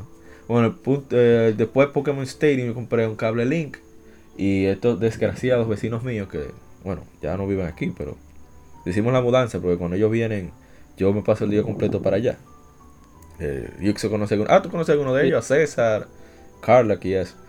Y, y esos desgraciados venían sábado, yo de, de amanecer viciando los viernes, que era, toda- era niño todavía cuando eso. Y esos perros venían tempranito en la mañana. ¡Apa! ¡El cable link! Yo, pero Oh. God. Yo con la lagaña en los ojos todavía. Tengo, toma el cable link, cojollo. Y ya. Seguía mi rutina. Pero fueron buenos tiempos porque se, eh, fue muy activo. Lo que hacíamos era, como solo había transfer pack, eh, registrábamos los, los parties de los juegos y nos matábamos en el Nintendo 64. Bueno, pero. Ok, eh, vamos a la tercera generación un poco más rápido para que dé tiempo a dar más opiniones. Ahí yo me desencanté un poco porque se complicó el asunto con ah, eso de las naturalezas y demás. O sea, tiene su porqué. Pero al tener que aprender ot- otra mecánica nueva y la, el sabor amargo de tener que dejar atrás los Pokémon de, de la Silver, yo que tenía mi Tyranitar que se llamaba Killer, con máximo ataque. Sí, porque, entre- dolor. porque entre primera generación y segunda, por lo menos tenía el asunto de que tú podías transferirlo. Exacto. De tercera muriendo ahí. Te, te Chacho. Yo, oye, eso fue un dolor. Pero. Esto eh, red ahí, va. Sí, yo lo disfruté mucho la aventura de la tercera generación. Y ustedes, bueno, eh, ¿cómo la conocí? Fue que me iba bien al curso, la madre de mi hermano mayor eh, me dijo que yo, que yo quería, y yo le dije, si usted puede, me muevo con ya entrenado por toda la decepción. Si usted puede, un Game Advance Speed rojo y la Pokémon Ruby. Y ya la había probado ya un amigo que la tenía y quedé loquísimo por cómo se ve, imagínate, de 8 bits a a 16 bits, 32 bits. No, muchachos, esos colores. Eso fue una vaina bárbara. Entonces, no, ahí tenía mi Ruby. Y en el caso de ustedes, Eh, le, voy, le, voy- le voy a dar yo. Mira, yo hice una estupidez grandísima en esa generación, loco. Porque yo jodí tanto, pero tanto, a mi papá con. Ah, pero yo quiero, yo quiero ese juego. yo quiero". Oye, pero harto que lo tenía. ah, pero ese es su trabajo. Y, y él, mira, toma, ya.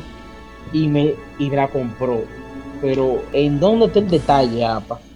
Mi querido amigo Apa. Ay, Dios. Que, yo- que, yo- que yo no tenía GBA. Qué- Y cuando, me, y, y cuando me compro el juego, que, que, que, oye, que él me ve leyendo el manual, me dice, oh, ¿y tú no vas a jugar? Y yo, papi, pero yo no tengo en dónde jugar. Ay, me quería sobre el caco, era. Era, era durísimo. Suerte que tu madre estaba ahí. Por suerte, un, eh, este, un vecino mío tiene un GBA sin juego, porque está como la vida, Ey, y me lo prestó clásico. para yo jugar. Bien. Ya tú sabes. Bueno, tú fuiste dichoso por lo menos en esa parte. Sí, sí, sí. Y sí. usted, señor. Si no te le van, te le van a asuntar.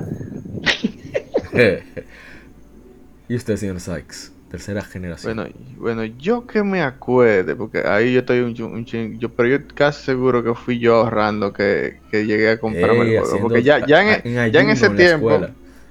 sí, porque ya en ese tiempo yo compraba eh, Club, eh, la revista de Club Nintendo. y Yo Ey. sabía que el juego iba a salir. Sí, sí, sí. Fue Entonces yo dos estaba veces. como que. Y yo estaba como que. Concho. Va a salir el juego porque yo, cuando te dije, cuando compré mi primer mi primera consola dije, para jugar yo, dije, dije Pokémon, era un Game Boy Advance de eso, del, del primero, del, del Púrpura. El que es más cómodo, Y- pero no se ve. Ujú. Y. Y nada, ¿qué te digo? Cuando, o sea, como generación a mí me encantó mucho el hecho de, de- de los colores y los cambios que tenían. Yo Las me repasé esos las juegos muchísimas tú las- veces. Tú las odias, Y- pero a mí me encanta. Y ya en ese tiempo yo tenía cable link, entonces ya tú puedes saber que ya uno se daba sus pecosones con la gente que encontraba.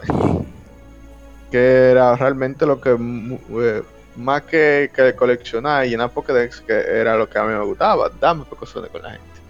¿Te gustaba abusar? El competitivo. Sí. Exacto. Ahí fue cuando que ahí tú le coges el gustico al asunto, porque ya no es solamente el hecho de que tú, tú sabes que esos juegos... Pues, se en- acaba el en- juego y completé. Exacto. En el endgame ya lo que te queda es básicamente pasar la liga. Por lo menos en esos juegos de antes lo que te costaba, lo que te quedaba era pasar la liga hasta subir los Pokémon a nivel 100 porque sí, porque te daba la gana. Y, y ya tú no tenías muchas cosas que hacer. Eso comenzaron agregándole cosas, como quien dice, ahí en tercera generación cuando salió la Pokémon Esmeralda, que le pusieron el frente de batalla y todas Ey. esas cosas que ya era un incentivo a que cuando tú terminabas el juego, tú tenías muchas cosas que hacer. Hay Sí. muchísimas formas de, de pelear, cosas que conseguir. Y tú ves. Sí, claro. Pero antes de eso, tú no tenías mucho incentivo además de la historia. Por eso, eh, mucha gente, qué sé yo, tomó la, la, la costumbre de que terminaba un juego de Pokémon y ya lo dejaba de jugar. Y murió. Exacto, ya ahí moría el juego, como quien dice. Alguna gente, porque yo, yo le he debido. Gracias, señor del Dembow. Oh, no. Clásico. Perfecto, gracias. Eh, mucha gente, yo lo divido en, en- tres tipos de personas. La gente que juega un Pokémon por completar el Pokédex, la gente que juega un Pokémon por pasar la historia y, y ya vender el juego, y la gente que juega competitivo. Sí, exacto. Mira, un detalle curioso que recordé ahora. Eh, lo de la batalla con otro jugador, lo agregaron casi ya debugueando. O ¿Cómo sea, así? o sea, el, el debugging es cuando se prueba el juego ya prácticamente terminado para mandarlo Y, para buscar errores y vaina. sí. Y eh, fue ahí, ven acá, pero claro que podemos. o sea, casi no hay batalla. Una barbaridad. Así, casual, casual. Sí, sí. Ah, una, una función que básicamente es casi primaria en estos tiempos ahora. Ujú. Y bueno, eh, deja ver, creo que tengo unos comentarios de Instagram, ya que vamos casi por la mitad. Dice eh, Video Gaming 3D en Instagram. Amé estas versiones, hablando de la Radio Blue, la- esta publicación en Instagram. Amé estas versiones, son parte de mi infancia. Juan Delgadillo, el tóxico, dice, wow. Dark Justo, Kevin Cruz dice, debo decir que esta, esta gran franquicia ha decaído en sus entregas más recientes. En mi infancia duraba incontables horas pasando el juego una y otra vez. Primera versión fue el azul. Y Climb Sky, mi hermano Angel dice, uff. Y bueno, ya continuemos. Entonces, ¿a dónde vamos ahora? A la cuarta generación. Usted iba a continuar, señor Hardy. Ahí fue donde comenzó el Witty Y ahí feo. fue, y ahí fue donde Porque todo ya- comenzó. El vicio. Exacto. Porque, porque ya en tercera generación, ya a sus finales, como quien dice, ya uno ya eh, comenzaba a hacer su golpe, ya cable link y cosas, pero Ah, pero Uno- en tercera no. generación nosotros conseguimos la Colosseum y después la, la XD Gale of Darkness. Y ahí, ahí hasta de cuatro nos matábamos nosotros. esas son gracias de juego, pero yo, o sea, ya darse golpe es una cosa, pero ya meterse en el asunto de competitivo de lleno, de que ya tú te sabes, de, de, aprender a brillar, nosotros usábamos el VHS para grabar esa batalla. Tú eres loco. el Diablo, sí. qué maldito level. O sea, yo no estoy hablando de capacidad de, de, de profundidad de- de- del competitivo, sino del disfrute Ajá. del multiplayer. Eso Ah, era sí, golpe. Pero sí, Sí. Eso era bien. Pero por ejemplo, ahí, bueno, para no hacerlo muy largo, ya cuando comenzó la cuarta, la cuarta generación, ya eso fue un, de- un desmadre puro. Porque teniendo tú la posibilidad de conectarte a internet y tú pelear con gente de cualquier parte del mundo, ya eso era como tú decís, ya, ya liberaron a la bestia. Ahí fue que yo compré. Y de aquí para. Es decir, como que de aquí para el mundo. Exacto, de, Eh, aquí- de ahí comenzamos a, a buscar gente en foros, gente que jugaran. Sí, e- ese juego tuvo la ventaja de, de- cómo llegué a él, de que ya estaba saliendo del bachillerato. Entonces, yo, bueno, yo comencé a ahorrar. Cuando supe que venía, porque eso mismo, por la Club Nintendo. Y bueno, o sea, yo fui simplemente a comprarlo, costara lo que costara. Como 2000 turuluces por ahí costaba ese juego. Muchísimo cuarto. Pero ahí tengo mis stylos de parque, ¿qué es lo que? Ahí está, vivo, viviste y coleando. Ey, Sí. Y. ¿Y usted, Hardy? ¿Usted qué hizo? Y muchos Pero- tumbes. Yo, pero- creo- pero ya- yo o tengo sea, historias de tumbes que no son mías, pero las puedo contar. Sí, pero también, también acuérdense que por ejemplo fue en esa generación que nosotros no conocimos. Sí, Sí, sí, No sí. O sea, la Sonando cuarta el país. generación fue que no, no unió básicamente gracias al internet también. Exacto, el internet y, y la cuarta Está vivo generación. el porque la- foro de Poker League todavía. O sea, está vivo en el sentido de que existe. Ah, sí, eso sí. Pero mire, Pilla. porque entonces uno comenzó a buscar gente, Pasó gente nada. y, y torneo. Y sí, vio gente, y vio gente con torneo y vaina. o sea, primero pero dicen buscando por ahí gente. que, que Santiago, yo no sé qué, que lo que. Ah, no, de que la gente de Santiago, que, que- Ah, la que ellos de son de que la Santiago.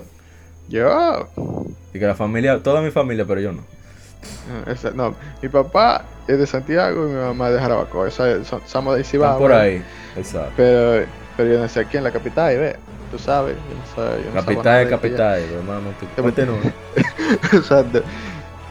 Y nada, también yo me acuerdo que en ese tiempo nosotros, imagínate tú, ya nos estaba buscando gente de que, para conocer gente, más gente que jugar y cosas, porque ya, ya estábamos básicamente adolescentes, ya eh, no era la misma forma que tú interactuabas con la demás gente. O sea, uno no hace, eh, cuando uno es niño más inocente y uno se junta con quien Se sea que tenga un Nintendo. sí.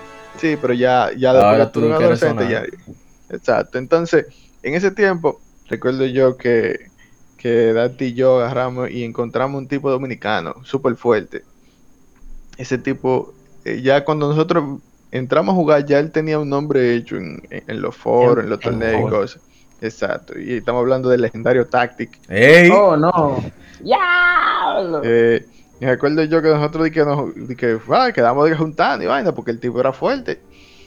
Y, y nada, y nos juntamos y estábamos nosotros asustados y, que, y haciendo especulación de que loco. y Entonces, y imagínate que Tati sea, sea un moreno así y no venga y nos atraque.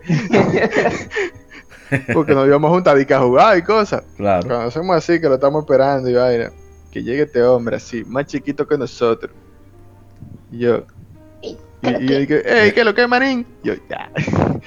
y nada, tú Eh, sabes. Para bueno, esto traje, traje mis lenguas mimes. No. Exacto, no, no, pero el, el tipo súper chévere y todo, y nos sentamos ahí en mi casa y comenzamos a jugar y a hablar muchísimo de Pokémon. Duramos horas y, y ya tú sabes, imagínate, la primera gente que nosotros conocíamos de, que de internet que jugaba Pokémon y así, es competitivo, fue ese pana. Y, y nos dimos golpe ahí, hicimos un repechaje ahí, nos dimos, nos turnábamos pagando fundazos, compartíamos estrategias y cosas, fue, fue muy chulo eso, fue muy chulo. Hay cabe destacar para, para por qué es tan importante para nosotros la cuarta generación. La, la simple división de ataque especial y ataque físico. Eso fue ya. Mind blowing. Es No, eso, Que- eso fue lo que le dio más profundidad a, a- a ese, a ese juego. que en tenía sentido de- sentido, claro. sí, tenía mucho sentido. Y había, hizo, hizo usable a muchísimos Pokémon que Claro. no servían para nada, especialmente Gyarados. Que, Gyarados, bueno, no- Ah, ele- sí, sí, sí. el- Electabuzz y familia y demás. Eh, ¿Qué iba a exacto, decir? porque pa- pa- pa poner, para poner a la gente en, en- Contexto. en situación, exacto, en contexto. Los mismos son sinónimos. Hasta antes de la, de la segunda temporada, o sea, en- hasta la segunda temporada, los movimientos estaban divididos en especiales y físicos. Pero Ajá. entonces estaban a su vez divididos en, en lo que conocemos fuego, agua. Sí, estaban eh, atados. Los hierba. tipos estaban atados Exacto. a, esos, a esos Exacto. movimientos. Exacto, o sea, lo de Ofensivo. fuego todos eran especiales, lo de agua Especial, todos eran Sí. especiales, lo de rock eran todos físicos y así. Entonces, había un Pokémon que por su tipo no podían hacer uso de, de movimientos de su propio tipo porque no tenían el estatus para hacerlo. A Gengar no le enseñaba de todo menos ataque fantasma. Exacto, ese pobre. Bueno. Leak, nada más era que él, que él aprendía. No, él, él- él hacía, él le hacía un ataque un poco sexual que se llama lengüetazo. Lengüetazo. Ujú. 20 de daño en sigue. Paralizado. Parali- paralizada, ¿eh? Importante saber lo que paralizaba. sí, sí, sí. Bueno, eh, siguiendo con la cuarta generación, bueno, aquí se vició mucho con Battle Revolution, que fue el último juego que tuvo a escala los Pokémon. Con 3D. entrenador. ¿Eh? Presiona en F en el chat. Yo entiendo que mucha Oye, gente- vai- vai- vaina que me ha dolido esa, ¿viste? Mira. Sí.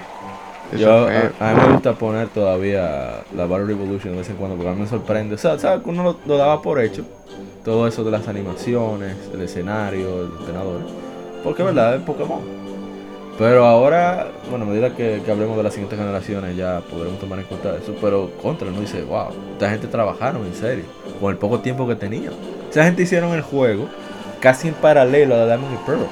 Que cualquier errorcito que hubiera de comunicación, o lo que sea, Jodido. ahí era problema. Sí. Y estábamos en una época que no se hacía ni con parche, de que, Sí. que no, déjame parchar No. este juego. No, ese juego tiene que estar nítido día uno. Así es. Entonces, ya. Y, no, o- otra cosa que quería comentar y establecer: que vieron, mi- miren cómo cada uno de nosotros solo ha dicho cosas positivas de cada generación que pasó. Porque ellos mantenían un estándar de cantidad de contenido y de, digamos, entre comillas, uso del sistema. Ok, no eran los que mejor Más utilizaban el Game Boy. O- exacto, no, no eran los que mejor gráficos te mostraban, pero te presentaban algo que era agradable a la vista. O sea, no agradable a la vista, que, que utilizaba los recursos que había.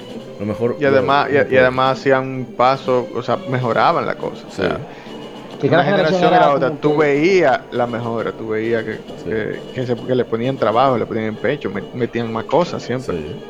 Con los remakes y todo eso. Ok, quinta generación. Aquí fue donde. mío, eh. ¿Qué fue? Ah, tú vas a hacer lo tuyo, dale. Sí. Es que, es No, que o tú sea- eres de aquí, tú sabes que eso me va.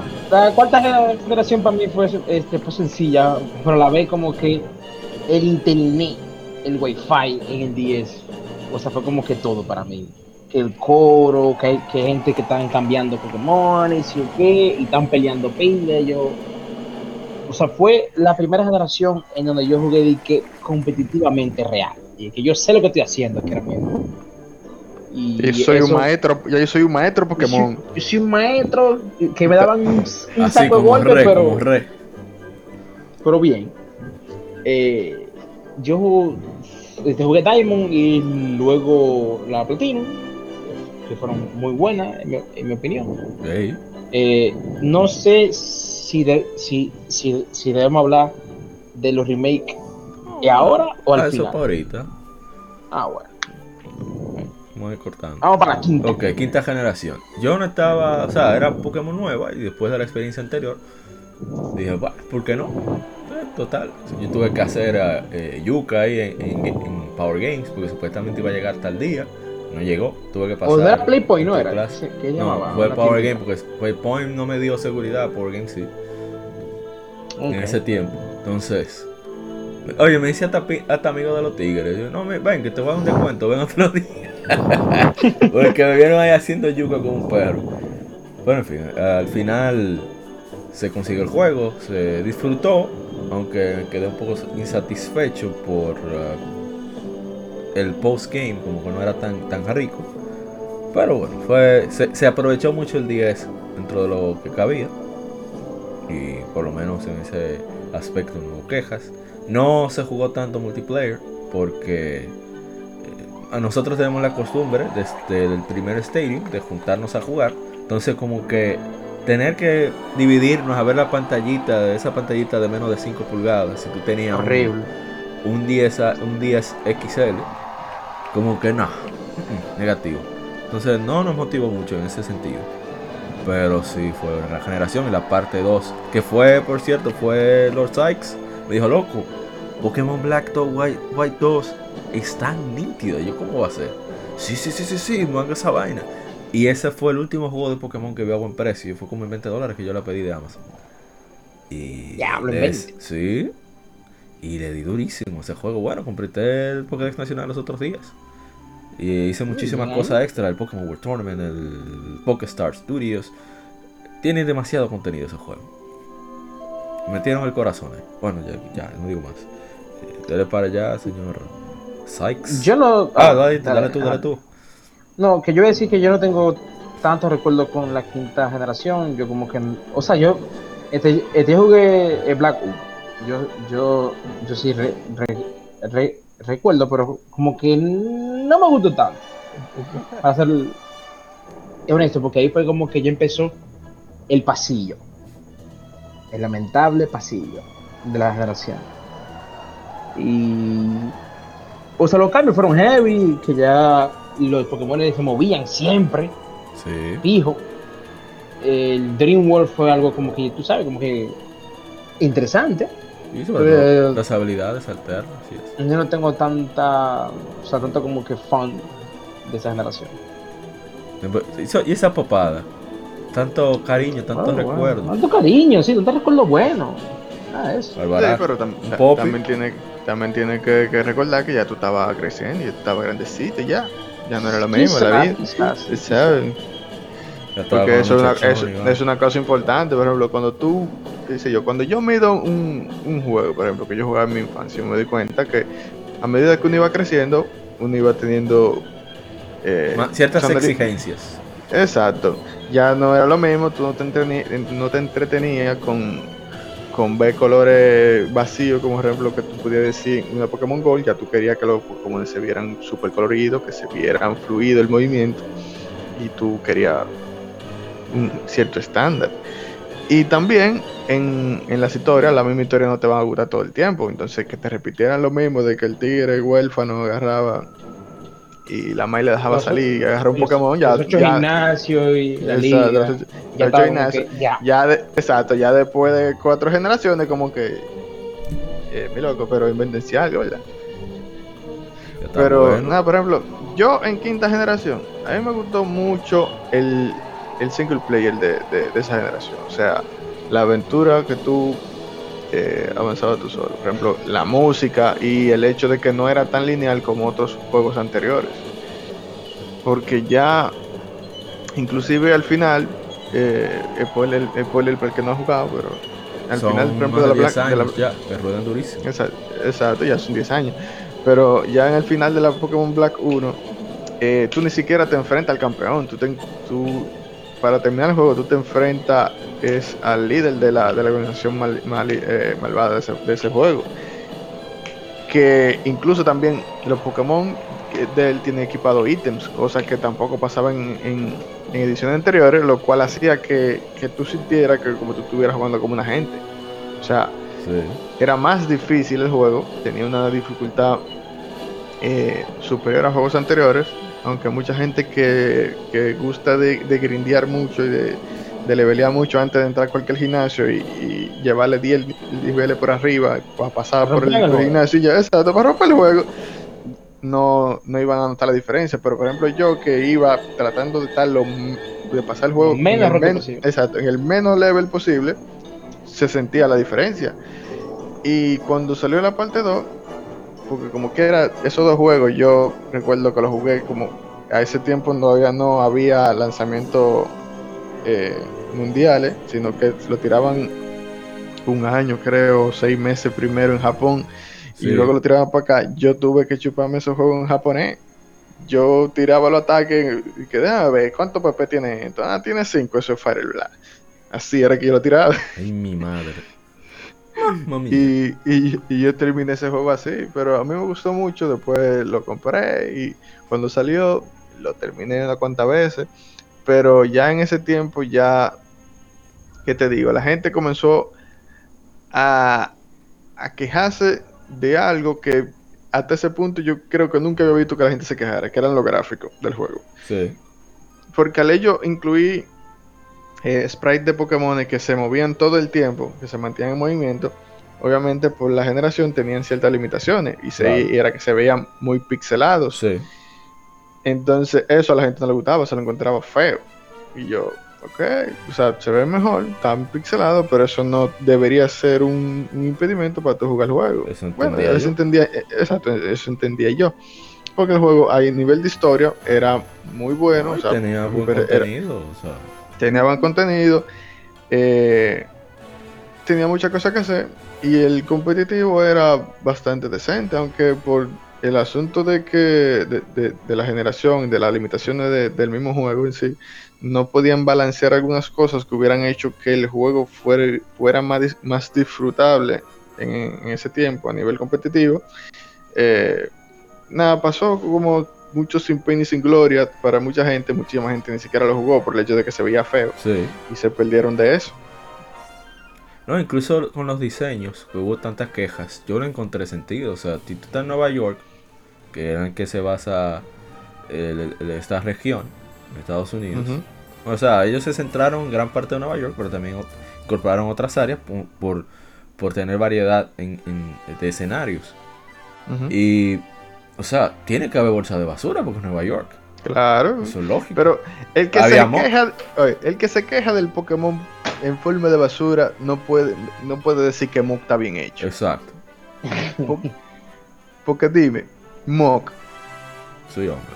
o Voltor, Exactamente. habla, habla esa, esa Pokébola con ojo. Dame luz con eso. O sea, no. Y que aquí Oh, en, man, en la, en sí, La hipocresía. Loco, la hipocresía. Que también aquí comenzó lo del combate online, entre comillas, sancionado. Con lo de puntuación y sí, eso. O sea, fue un claro. intento. El- por el rank. Sí. Ah, sí. Había un competitivo ya de que de Nintendo, de que, ellos sí. sí, te registraban también para, o sea, con tu ID de, de- de Pokémon, de Play Pokémon y demás. Pero ok. Por lo menos por internet, porque, porque físicamente se hacían torneos desde hace mucho tiempo. Claro, claro. Pero hablamos de online, que nunca lo habían hecho. Pero bueno, eh, ya pasamos la sexta generación. Eh, aquí mucha gente eh, como que retomó el juego también, porque ya eran mejores visuales después de la, entre comillas, decepción con la quinta generación. Nuevo hardware, Nintendo 3DS. Y aquí como que Game Freak cogió bastante lucha para hacer esos modelados. Que no eran ellos que lo hacían, parece. Pa- para mí que fue un conflicto entre poder hacer los modelados que generalmente los hace Creatures, Creatures Inc., la gente de, de Earthbound, a nivel técnico de Earthbound. Porque recuerden que Pokémon es una sociedad tripartita: Nintendo, Game Freak y Creatures. Incluso Tsunekaz Ishihara, que es el, creado- el fundador de Creatures, también de Ape, que fueron los que hicieron Earthbound, es el presidente de, de Pokémon Company. Ok. Ah, Ahora le han, le han sacado los cuartos esos modelos, porque mira. Oh, pero entonces a eso voy. Le hicieron un modelo 3D y el 3DS cogía lucha para generar eso. Entonces tuve, eh, ¿cómo se llama? Ay, pero yo comencé con el veneno. Déjame yo ir al paso. Vamos a, a darle para atrás. A ver si, si, por lo menos lo mío se agiliza un poco. Ok. Sale el juego. Lo veo muy bien visualmente, ¿verdad? 3DS. Uno está sorprendido de esos grafiquitos en, en- en una consola portátil. Pruebo el juego. Las batallas se ven chéveres y todo. eh, pero veo que el juego como que está más lineal de la cuenta. Y los rivales no saben absolutamente nada. Yo, pero acá ya la generación del 10 pasó, que era que estaban los, Touch Generation, los jueguitos esos para gente que no jugaba. ¿Qué fue? Pero bueno. eh, al final creo que lo del competitivo ya se lo dejó Hardy. Ya, yo me salí del competitivo, ya, ya yo solté eso. Estaba creo que más en Dead or Alive y otros juegos. Pero al final también solté. yo estaba en pasar mi RPG como siempre. Pero no disfruté. Disfruté muy poco de. De Pokémon X and Y. Ya con, con los remakes de la tercera generación. Como tenían contenido base de la tercera generación. Ahí ya sí tuve un poquito más de sabor. En, en, ese, en ese juego. Y, y lo disfruté bastante. Que no pensé que lo iba a disfrutar. Que fue. Y lo jugué mucho después, fue casi cuando iba a salir la siguiente generación, que lo haremos ahora, fue que lo conseguí. Y bueno, pues sí, lo disfruté por lo menos en, en ese aspecto. Con, con todo y que le quitaron el frente de batalla. Sí, pero bueno, ¿qué se va a hacer? Eh, es Game Freak, no se puede esperar tanto. Ya en ese, en- para ese momento yo no esperaba mucho. Y no lo compré full price. Ya tú estabas entregado ya. Sí, ya yo, no, hagan lo que yo quiera. Ok, entonces, eh, señor Ryux, usted sí fue parte del hype de lanzamiento. Sí, yo estaba loquísimo porque para mí el hecho de yo tener como una Pokémon, o como yo lo veía, como Stadium para llevar, porque ya estaban Sí. esos Pokémon en 3D. Gráficos. Con gráficos No, y que- 3D, y que- con un Y mejor que online. el y que- HP como que se quedaba cerca de tus ojos con el 3D. Lo otro no, lo otro ve Sí, igual, sí, eh, sí, pero eso, eso fue como que medio gimmicky, ¿tú sabes? Pero No, era pero- heavy, en verdad. Sí. Eh, por esa parte que al menos a mí me super encantó las megas. Sí. Y yo ve que a Charizard ya le Ah, no, pusieron dos, La evolución. Blastoise, Mewtwo. Oye, oye, eso fue una vaina. A Lucario, cuando yo lo vi, oh boy, eso fue, mira, una vaina. papi. Ah, no, No, y, que, el- y que salió salió el anime que todos merecemos, Pokémon Ah, Origins. sí, sí, sí, el, el anime de la sexta generación, y demasiado Pokémon duro. Origin. No, le digo Pokémon Origin de por sí. Ah, también el de, el de Eso, el de- lo máximo. De el de red de verdad, no la, De de vaina verdad. esa, no ceniza, mostaza, no. No no El, de el rojo de verdad. el sí, rojo de El verdad. que atrapa legendario. No, di que, que y, es gana, amigo mío. y gana liga. Sí, y sí. gana liga. Eh, y de ahí, en la sexta generación, yo recuerdo que fue que ellos empezaron a, a se poner como que más fácil el breeding Sí. con los super Hay, training. hay que darle eso. sí. Y ya como que estaban, como, era como que acoplando, como que sí, esto está muy tedioso, vamos a ponérselo más suave. Y sirvió como base, como quien dice. Eh, pero lamentablemente de aquí para adelante es feo lo que viene. Sí, no, pero mira, en Z generación, yo te voy a decir sincero, es- yo nunca me había dormido jugando un juego. Esa historia malísima, loco. Hay Dios que el mío. mundo tiene que ser hermoso. Ya. Hermoso. No, no, no, no. Oye, mira, o sea, hay historia cool, sí. Hay, mo- hay motivos disparatosos para Ah, Hay, tú hay si Super querer el- Hay Super Sí. Marios. Pero, pero en ese, en esa se pasaron, loco, esa se pasaron. No había forma de dónde agarrar esa historia. Entonces, el juego era súper fácil de tú pasarlo. Tú podías ponerte toda la te- tú podías ponerte toda la traba del mundo que tú quisieras para tú que déjame, déjame hacer este juego difícil. Vamos, difícil. vamos a pagarle el Experience Shard, vamos, que, que en ese momento ya no era un ítem que tú te equipabas a un, a un Pokémon que tú querías entrenar más, no, No. ahí se le daba a todo el mundo, eso era, ya tú sabes, tú llegabas a los gimnasios, entregabas la maldad con esa gente, o sea, tú llegabas más fuerte que el carajo, y, y no había forma, o sea, ni con eso, ni con nada, el juego era súper fácil, súper lineal, la historia era súper aburrida, yo, yo, yo me dormía, obviamente era entretenido ver tu- tus Pokémon Tu Pokémon en favoritos en- 3D, ¿sí? en 3D después de tanto tiempo, Sí. especialmente cuando lo de cuarta generación tú no, bueno, cuarta generación tú lo pudiste ver, Pero en En- quinta no. pero En quinta no. Exacto. Entonces, ya era, o sea, era bueno volver a ver esos Pokémon que tú te encariñaste, por ejemplo, en generaciones anteriores, pero ah, el juego era tan aburrido, loco. Ahora, Sí. eso sí, se- sembró la base de mucho del competitivo que todavía existe ahora y mejoraron muchas cosas, pero ya a ese punto yo estaba retirado, ¿Dónde? como quien dice. Ah, Y- y- As- Sí, porque ya hay cosas que hay cosas que no hablamos de generaciones anteriores de cuando tú te metes a jugar en competitivo y es que la gente que juega Pokémon en competitivo hasta cierto punto es balsa de tramposa. Eh, Yo conozco uno. Ah, no, espérate, verdad. Y, ¿Eh? y, Adelante, y- adelante. eh, o sea, escúchame, papá, que ese fue como que el primer juego en que pudo como que realmente recibir parche. Y yo Ujú. recuerdo, ellos nerfearon a Mega Kangaskhan y a Talonflame porque que, de- oye, estaban insoportables. No, pero esa gente lo nerfearon fue en la en, La séptima. en la ¿En séptima horas? fue. Sí, no, en la séptima, porque ellos en esa generación completa la habilidad que ellos tenían era para romperte tu mamacita. Ujú. O sea, no había forma. Y es, y eso es uno de los problemas que, que yo veo que es más importante del competitivo, que la falta de, de- del juego, de poderte hacer un, Un balance, balance.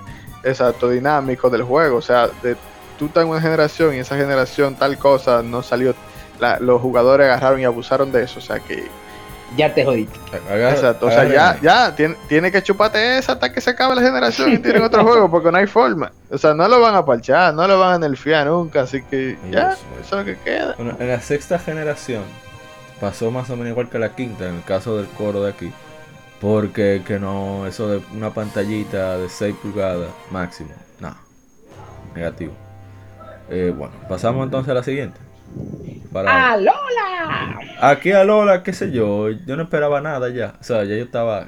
Sí, ya, ya, ya Lo Este, que ellos tiren, yo fue voy a tener. yo máximo no, yo voy ya. a coleccionar lo que ellos tiren, porque total. eh, ven ya 20 y pico de años en esta vaina, ya. Hagan lo que Ya, ellos quieran. Al- Sí, es verdad. Pregúntale a. Miguel. Pregúntale a Rius. Yo dije que ya hagan lo que ellos quieran. Yo, total. Gracias a ellos conocí a Miguel. Y conocí a Hardy. Y conocí a todo esto. Ah, son 40 dólares. eso no.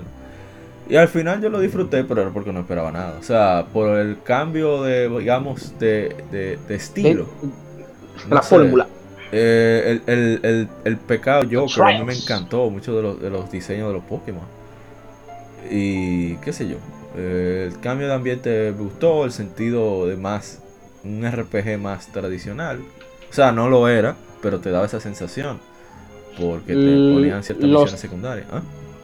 Los totem Pokémon se sentían Sí. como boss fight bien hechos. Sí, sí, no sé, no lo gozaba. Entonces, pero también era fácil, pero ya veníamos de la sexta generación, o sea, Sí, ya uno estaba acostumbrado. sí. De- o sea, fue ahí ya que el, que el, que el eh, se apagaba. El Experience Shell no. No recuerdo. Hay cosas que sí no, no me parecieron tan, tan, tan, tan, tan mal. Por ejemplo, eh, lo de indicarte el estatus de un Pokémon. El estatus en el sentido Ah, de si sí. subió la defensa y eso. Yo sí veía mal lo del super efectivo, que te lo indicaran, porque eso Sí, era porque parte eso del como que juego, de la mira- memoria. Sí. Eh, eh, o sea, como que mira, dale aquí. Este que tú quieres. Pero eso fue porque veían a, a- a tajalanes en, en el, en. Pokémon Worlds que anotaban esos PR. Ah, sí, verdad, te lo daba. Tenían Y una, siguen- una cosa de y pero siguen anotando. Pero bueno, ok. Ahora, yo entiendo que anoten más o menos el estatus del Pokémon y demás, más o menos haciendo cálculos, yo lo entiendo. Pero ya el tipo, como que.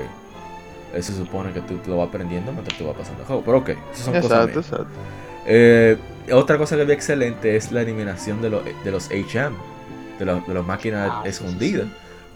Porque, que eso es lo que dijo, no recuerdo el nombre de este youtuber, pero que tienes razón, que en lugar de darte una máquina técnica que implique enseñarle un movimiento a un Pokémon, que sea que, por ejemplo, tú quieres usar Fly, bueno, si el Pokémon volador que tú tienes sabe Slash, él va a poder usar la habilidad de llevarte a cualquier lugar.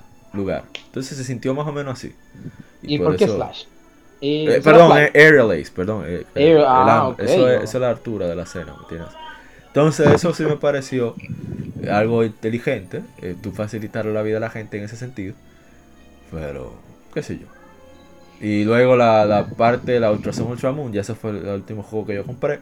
Porque, qué sé yo, vi lo del equipo Rocket y todo lo legendario. ¿eh? Ahí va mal meme ese de, de, de- ¿De qué? que- ¿Y tú compraste ese juego? Sí, sí, sí, sí, sí. No, pues yo quería ya- Ahí yo no caí ahí. Sí. Ahí yo no caí. Ah, yo sí caí, yo quería coleccionarlo. Además, yo no caí, pero cheque- chequea el, el, el Hold It, el contraataque, Hardy.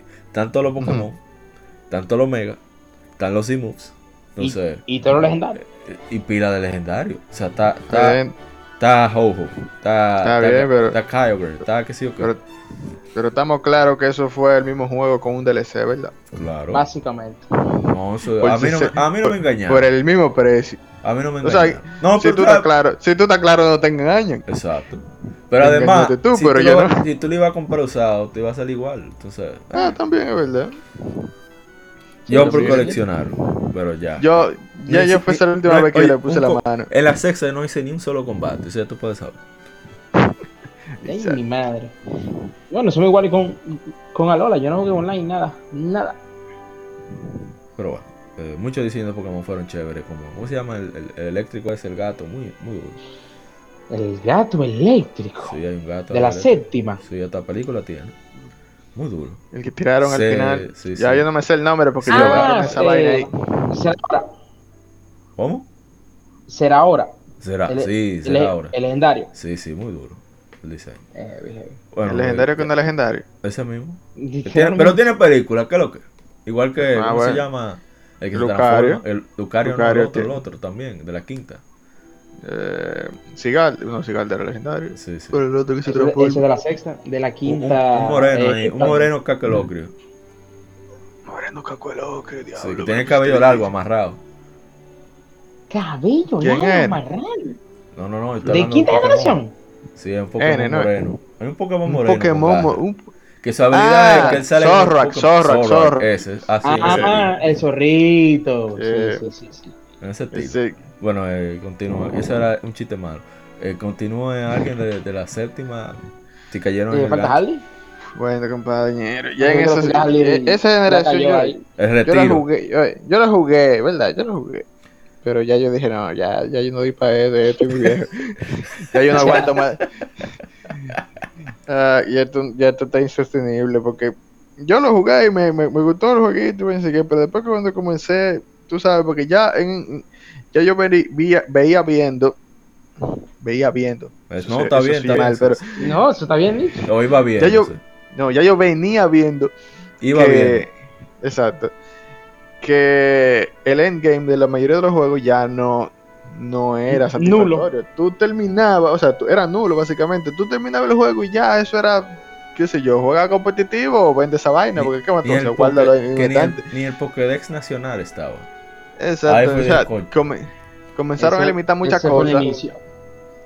Del fin. Y, y ya tú sentías que en vez de darte algo, te estaban quitando más de lo que te daban. Sí. Entonces ya, ya, ya no están cuadrando la vaina.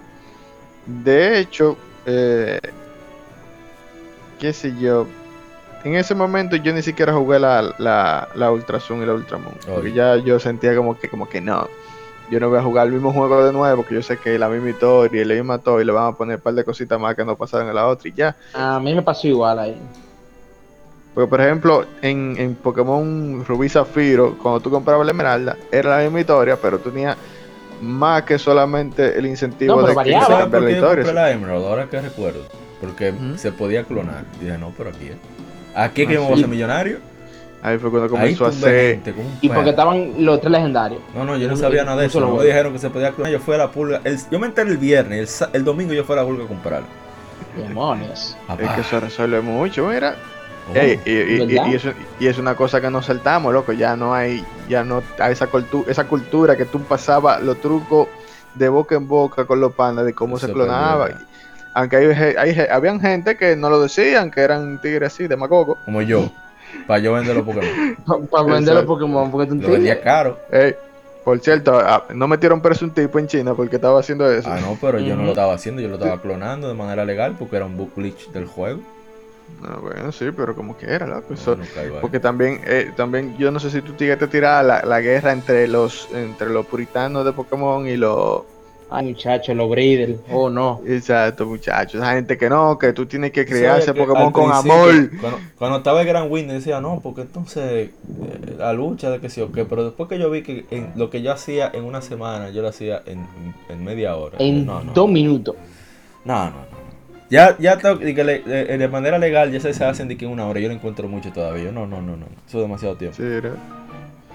Bueno, estoy diciendo, o sea, eh, eh, eso, eso es una cosa bella de ver, eso de que, que no, que tú tienes que sacar ese Pokémon de ese huevo y criarlo, porque que- eso es como tu hijo. Yo ya- durísimo. Oh, no. Yo le doy en adopción, tú estás loco. Yo ya. Release. Porque es, es una cosa que es innegable tú decir, Pokémon era un juego que consumía mucho tiempo para tu ser bueno. Es verdad. Mucho tiempo. Sí. O sea, no te, no te, te- no- tú no tenías tanto la limitante de, de otra cosa, pero de tiempo, sí. Tú tienes que disponer de mucho tiempo. O, de, o tener muchos amigos con los que tú pudieras eh, acortar ese tipo de cosas. Por ejemplo, ya si tú tenías un par de panas que también estaban haciendo breeding y cosas, tú le decías, bueno, mira, yo sé que el mejor tú lo vas a coger para ti, pero el segundo, o si se puede hacer copia, cuando tú saques uno bacano, me da una copia de ese o me da el, el hermanito de ese que salió con un puntico menos, no, no le pasa sí. nada. Exacto. Y, y era así que uno podía más o menos ahorrarse tiempo, pero si no, muchachos, no había forma. Bueno, pero y es como tú dices, muchísima gente comenzó a venderlo, ey, no, porque yo vendía. er- era un trabajo básicamente. Pero no, no trabajo. he criado, yo vendía Pokémon porque no había forma, la tercera generación. O sea, por ejemplo, Ho Bueno, la generación también, la tercera generación tam- también se criaban. se criaba, pero cuando salió Ruby Sapphire, tú no podías acceder a los Pokémon de Yoto y demás. Si tú no tenías Colosseum tenías Fire Red Ah, sí. Spring, y yo lo tenía, yo lo vendía. Ladronas. ¿Sabes cómo es? Adornazo no comerciante. Es Un sinónimo. Ahora, sí, ahora, sí, ahora, sí, sí. un, dato, un dato importante. ¿En cuánto te vendía eso? A 50. 50, ¿no era? Ay, Sí. sabía. 2004, 2000, 2005, yo vendía 50 un Pokémon. O sea, pila de cuarto. Ya lo sé. Una entrada extra, gracias Si Pokémon. quería un dito, como me iba a tumbar el negocio, 100 pesos. Entonces, Así, lo más cuero que hay. La octava generación, Dios mío. bueno, ya- vamos por parte. Cuando 2018 se anunció que venía la nueva generación, eh, Espadita yo estaba optimista porque decían, no, porque estamos la vieja guardia en esto, que sé yo, pues, yo, óyeme, pero van a romper, porque están contratando gente que ha hecho RPG en una sola pantalla, que trabajaron en PlayStation Vita y demás. O sea, no hay forma de que eso salga mal. Si van a estar la vieja guardia.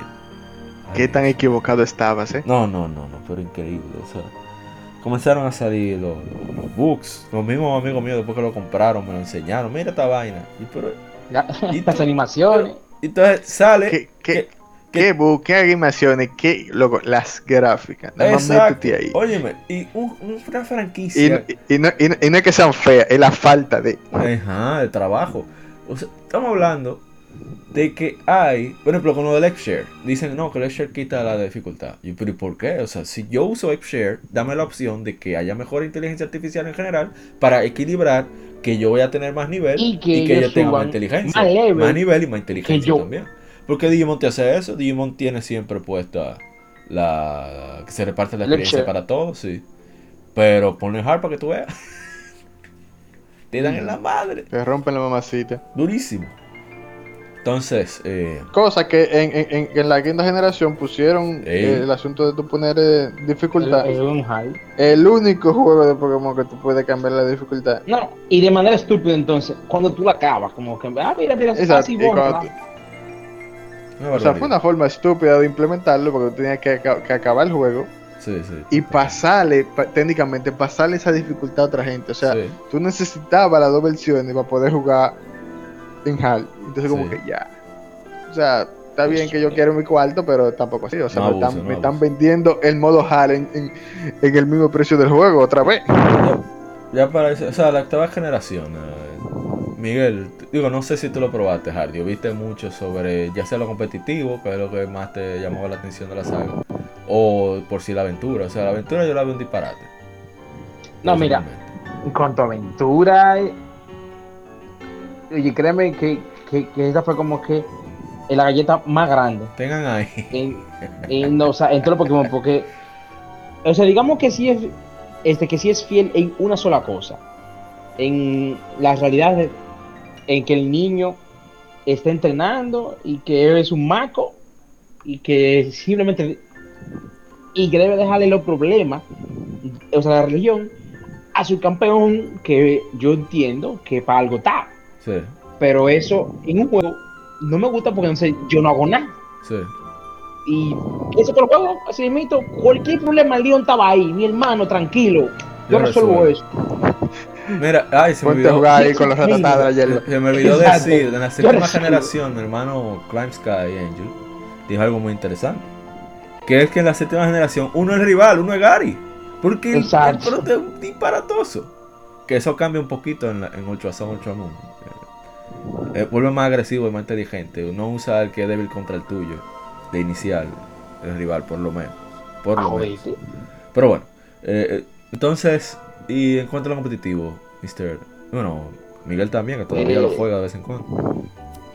Yo ya me retiré full del el competitivo, pero sí te puedo. Pero lo llegaste a probar. Sí, sí, yo llegué a probar y honestamente su idea, o sea, su, su, o sea, idea inicial fue buena porque cuando limitaron el Pokédex, entonces, entonces el meta se vio como que más reducido, como que ya los Pokémon que antes ni de pensarlo ya estaban ahí. Ah, tú peleando como- ahí. No O sea, Durant, eh, y toda esa gente estaban usables. Pero, spoilers, spoiler warning, eh, salieron los DLC y llegan todos los rotos. Eso es lo que yo encuentro O sea, sí. Mira, Landorus. mira, mira cuál es la diferencia entre lo- los demás juegos competitivos como Rocket League o, o- o Street Fighter. Ujú. Ok, mira, hay una comunidad de enfermos que no hacen más nada en su vida. Nosotros tenemos que estar, o sea, estoy hablando como si yo fuera Game Freak. Nosotros tenemos que trabajar porque nosotros vivimos de esto, no es que nosotros, no, no es un hobby, estamos trabajando. Entonces, si estos tigres tienen toda esa información que han acumulado, ellos perdiendo su tiempo, déjame yo llamarle y decirle, muchachón, ven acá, ven. Pruébame este programita, pruébame este programita, dime los resultados. Sí. Ah, mira, los resultados, no, no, no me digan nada, pásame la vaina. ¡Fum! Oh, pero mira qué interesante, vamos a ajustar esto. Y la otra cosa, tú tienes casi mil Pokémon. Divídelo en copa. Si los tigres ya lo usaban. Ah, bueno, vamos a hacer torneo. Ah, vamos, vamos a oficializar la, la, la, clasificación de los Pokémon que tienen los tigres y vamos a hacer copa en base a eso. como, en Pokémon Stadium. Ajá, Pokémon Stadium lo tenía. Bueno, no lo hizo Gamefly, lo hizo Hallabs. Pero no importa. Hallabs y otro estudio. No importa, o sea, toma eso como referencia y así te equilibra el asunto. You know, eso no es tan difícil. Porque los datos están ahí ya.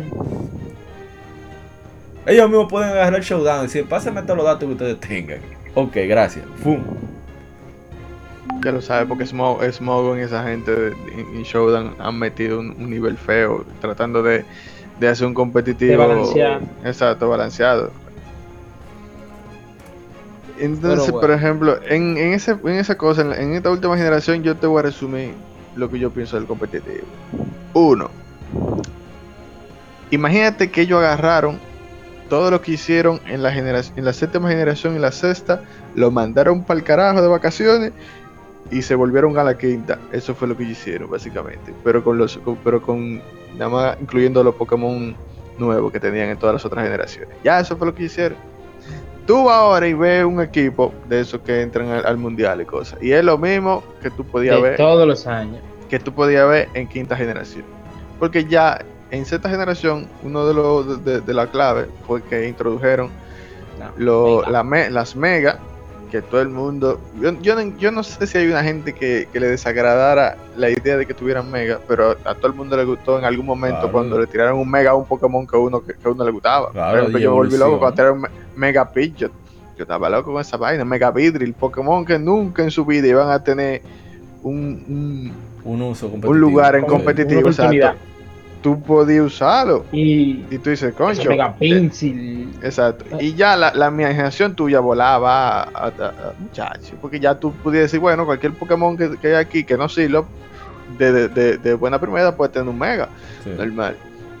Después metieron en, en, séptima, en séptima generación, metieron lo que eran los, los Los C-Moves que le daba un toque mucho más agresivo al meta y y qué sé yo, o sea, no era que era lo ideal, o sea, no era, o sea, estaba un poco roto, no te voy a mentir, estaba un poco roto el asunto, pero eh, se manejaba, ya tú tenías los mega, tenías un, un, move entonces ya, o sea, tú, veías que, la, que era muy agresivo el meta, porque tú tenías mucho poder y no tenía tanta gente que aguantara, que eran cosas que, por ejemplo, en generaciones anteriores, como la, la quinta y la cuarta, tú veías mucha defensa, veías equipos que aguantaban mucho golpe y eso era, lo que era Stal y que tú te tirabas una pelea de una hora y media, como que nada, nada, cien y pico de turno, así, y estaban los cinco, o sea, estaban 6 versus 6, no se habían matado un solo Pokémon, estaban casi todos llenos, pero eso era una batalla de ajedrez ahí, que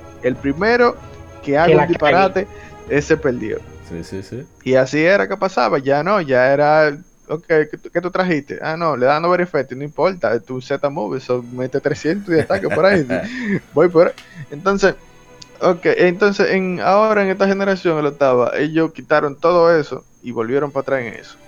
Con la única diferencia en que, que por ejemplo, en quinta generación, los equipos de, que de clima eran predominantes. Si tú no ibas con clima, podía pagarlo porque te iba a ganar o tú tienes que ser muy bueno. O el otro que estuviera usándolo no lo sabía usar, pero era muy difícil que tú, teniendo un, equipo, un, equipo, sin, clima, exacto, tú pudieras ganar el clima porque la ventaja era, ya de por sí, el campo de batalla le daba ventaja a ellos. Y si tú no podías quitárselo, ya tú estabas estaba abajo. Entonces ahora...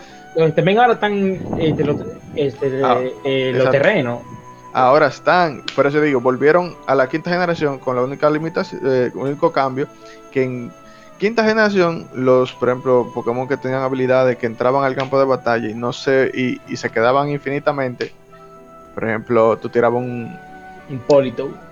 Exacto, un polito y esa lluvia se quedaba infinita hasta que se, hasta que lo quitaran con, un- con un ataque, un, un otro, un Day o otra cosa, o tú metieras tu propio clima. Pero ahora no, ahora tú, tú entras, y- o sea, ellos entran y duran cinco turnos, lo cual debió ser del principio. Una cosa que, por ejemplo, si en quinta generación hubieran hecho updates o algo, que hubieran le, hecho- le hubieran hecho updates a esas habilidades, hubiera sido básicamente lo mismo que tenemos ahora. Imagínate. Ya, eso es lo que- Básicamente, Era imposible hacer parches ya. Exacto, en ese momento era imposible hacer parche. Pero, eh, ¿qué te digo?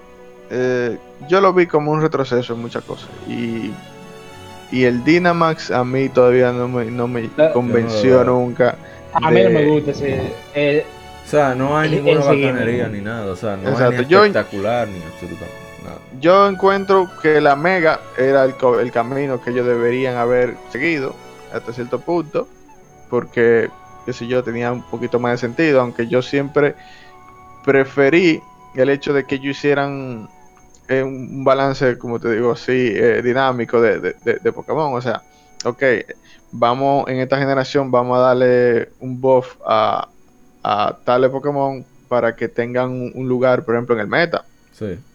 que hay, porque hay Pokémon que por disparate de puntos, por falta de movimiento, por, por muy poca cosa, no son más usables de lo que son ahora. Claro. O sea, entonces, una cosa que agarró, por ejemplo, Smogon, que hizo Smogon, muy odiado por la gente que, que, que adora el, a- el BGC.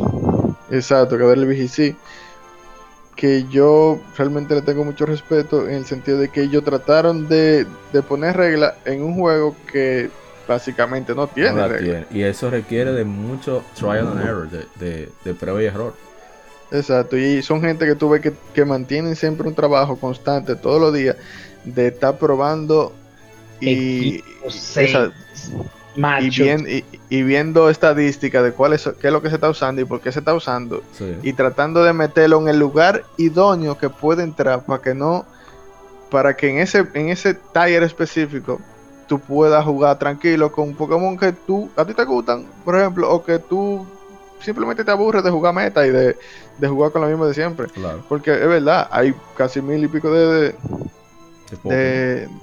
De, Pokémon y tú te mantienes usando 30 y 40 como mucho en, en lo que más se usa, en toda la, ya sea en BGC, que a veces incluso es mucho menos que en, que en, por ejemplo en Tires que de, de Smogon como Overused, y tú te das cuenta que, eh, por ejemplo, la- como tú decías, dividirlo en copas, básicamente los Tires hacen eso. Te Claro. dice, bueno, de Pokémon aquí, de más o menos el mismo nivel, que se pueden enfrentar entre ellos mismos, ya con eso tú, tú creas varios, eh, varios renglones en los que realmente tú puedes usar todo el Pokédex y así tú no sientes que estás desperdiciando, por ejemplo, tu trabajo. Porque, por ejemplo, yo creo que eh, debe ser bien jodón que tú te mates haciendo tanto movimiento, tanta habilidades, tanto Pokémon y que la gente termine usando 40 No. como mucho. Es que- Lo mismo 20.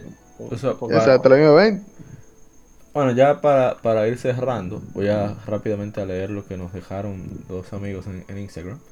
Dice Hoss57, me preguntamos sobre sus inicios, anécdotas y demás. Mis inicios fue con Pokémon Stadium, fueron muchas cosas que pasé con ese juego, como cambiaba los nombres de los Pokémon yo mismo, no en el juego, sino que decía lo que se me ocurría, y la creencia que tenía que podía vencer a Raiden con Thunderbolt, porque pensaba que era un ataque fuerte. Gracias, anime de Pokémon. Y lo consideraba un poco fuerte. Mi edición favorita es Pokémon Emerald. Porque hasta ahora en cuanto al futuro diría que harían remakes como este de Pokémon Stadium que tomen un respiro de la saga principal y se esmeren en traer algo fantástico como cuando hicieron Yoto, creyendo que era su último juego. Completamente de acuerdo con ese caballero. Eh, bueno, voy a, vamos a dar las opiniones finales ahora cuando termine. Ahora mi hermano Kevin Cruz, Stark Justice, dice, yo comencé con Pokémon Blue, comencé siendo viendo la serie de TV y no lo solté desde entonces. La idea de coleccionar mascotas es genial y no creo que se podrá duplicar el éxito de Pokémon con la misma fórmula. He jugado cada juego principal hasta la séptima generación, pero por lo mediocre que llegaron a ser Sword y Shield, me limita a jugar juegos de otros géneros como Pokémon Tournament o Pokémon Shuffle para matar el tiempo. De hecho, creo que le daré un chance a Pokémon Snap porque lo jugué más de lo que pensé en el 64. Y no caería mal una nueva Pokémon Ranger. Ahí está, Miguel, Pokémon Ranger. ¿Eh? Eh, bueno, completamente de acuerdo con ellos. Yo creo que ah, ya para cerrar, hablar de qué creemos que qué cree qué creemos nosotros que puede hacer que se puede hacer para mejorar la franquicia. Eh, no sé, bueno, voy a Mira. comenzar. Ah, voy a comenzar tú, mejor, dale. Bueno, mira, yo no quiero hablar del remake de la cuarta. Porque para mí es un descaro, pero. Ay, Dios mío. Pero. Fuerte vamos- vamos a declaración. vamos- Pero está comprado, vamos. Está comprado Está yo- Díselo, rato. Díselo, díselo. Yo soy un Ratrero. sucio. yo pongo Un ratrero. Que compra todo lo que diga. O sea, Pokémon adelante. Yo, yo soy un sucio, ¿verdad? Pero en fin. eh, estoy desilusionado porque yo sé o entiendo que ellos pudieron haber hecho algo mejor. Aunque no son ellos que, que, que están haciendo. O sea, que es peor. Estos. O sea, esas versiones para especificar. Esa versión, ajá. La de Shining Pearl y Brilliant Diamond. Pero mi, o sea, mi interés está en el otro juego, en el Legends. Que lo único que yo sí puedo decir es que me alegra que al menos están cambiando la fórmula. Sí.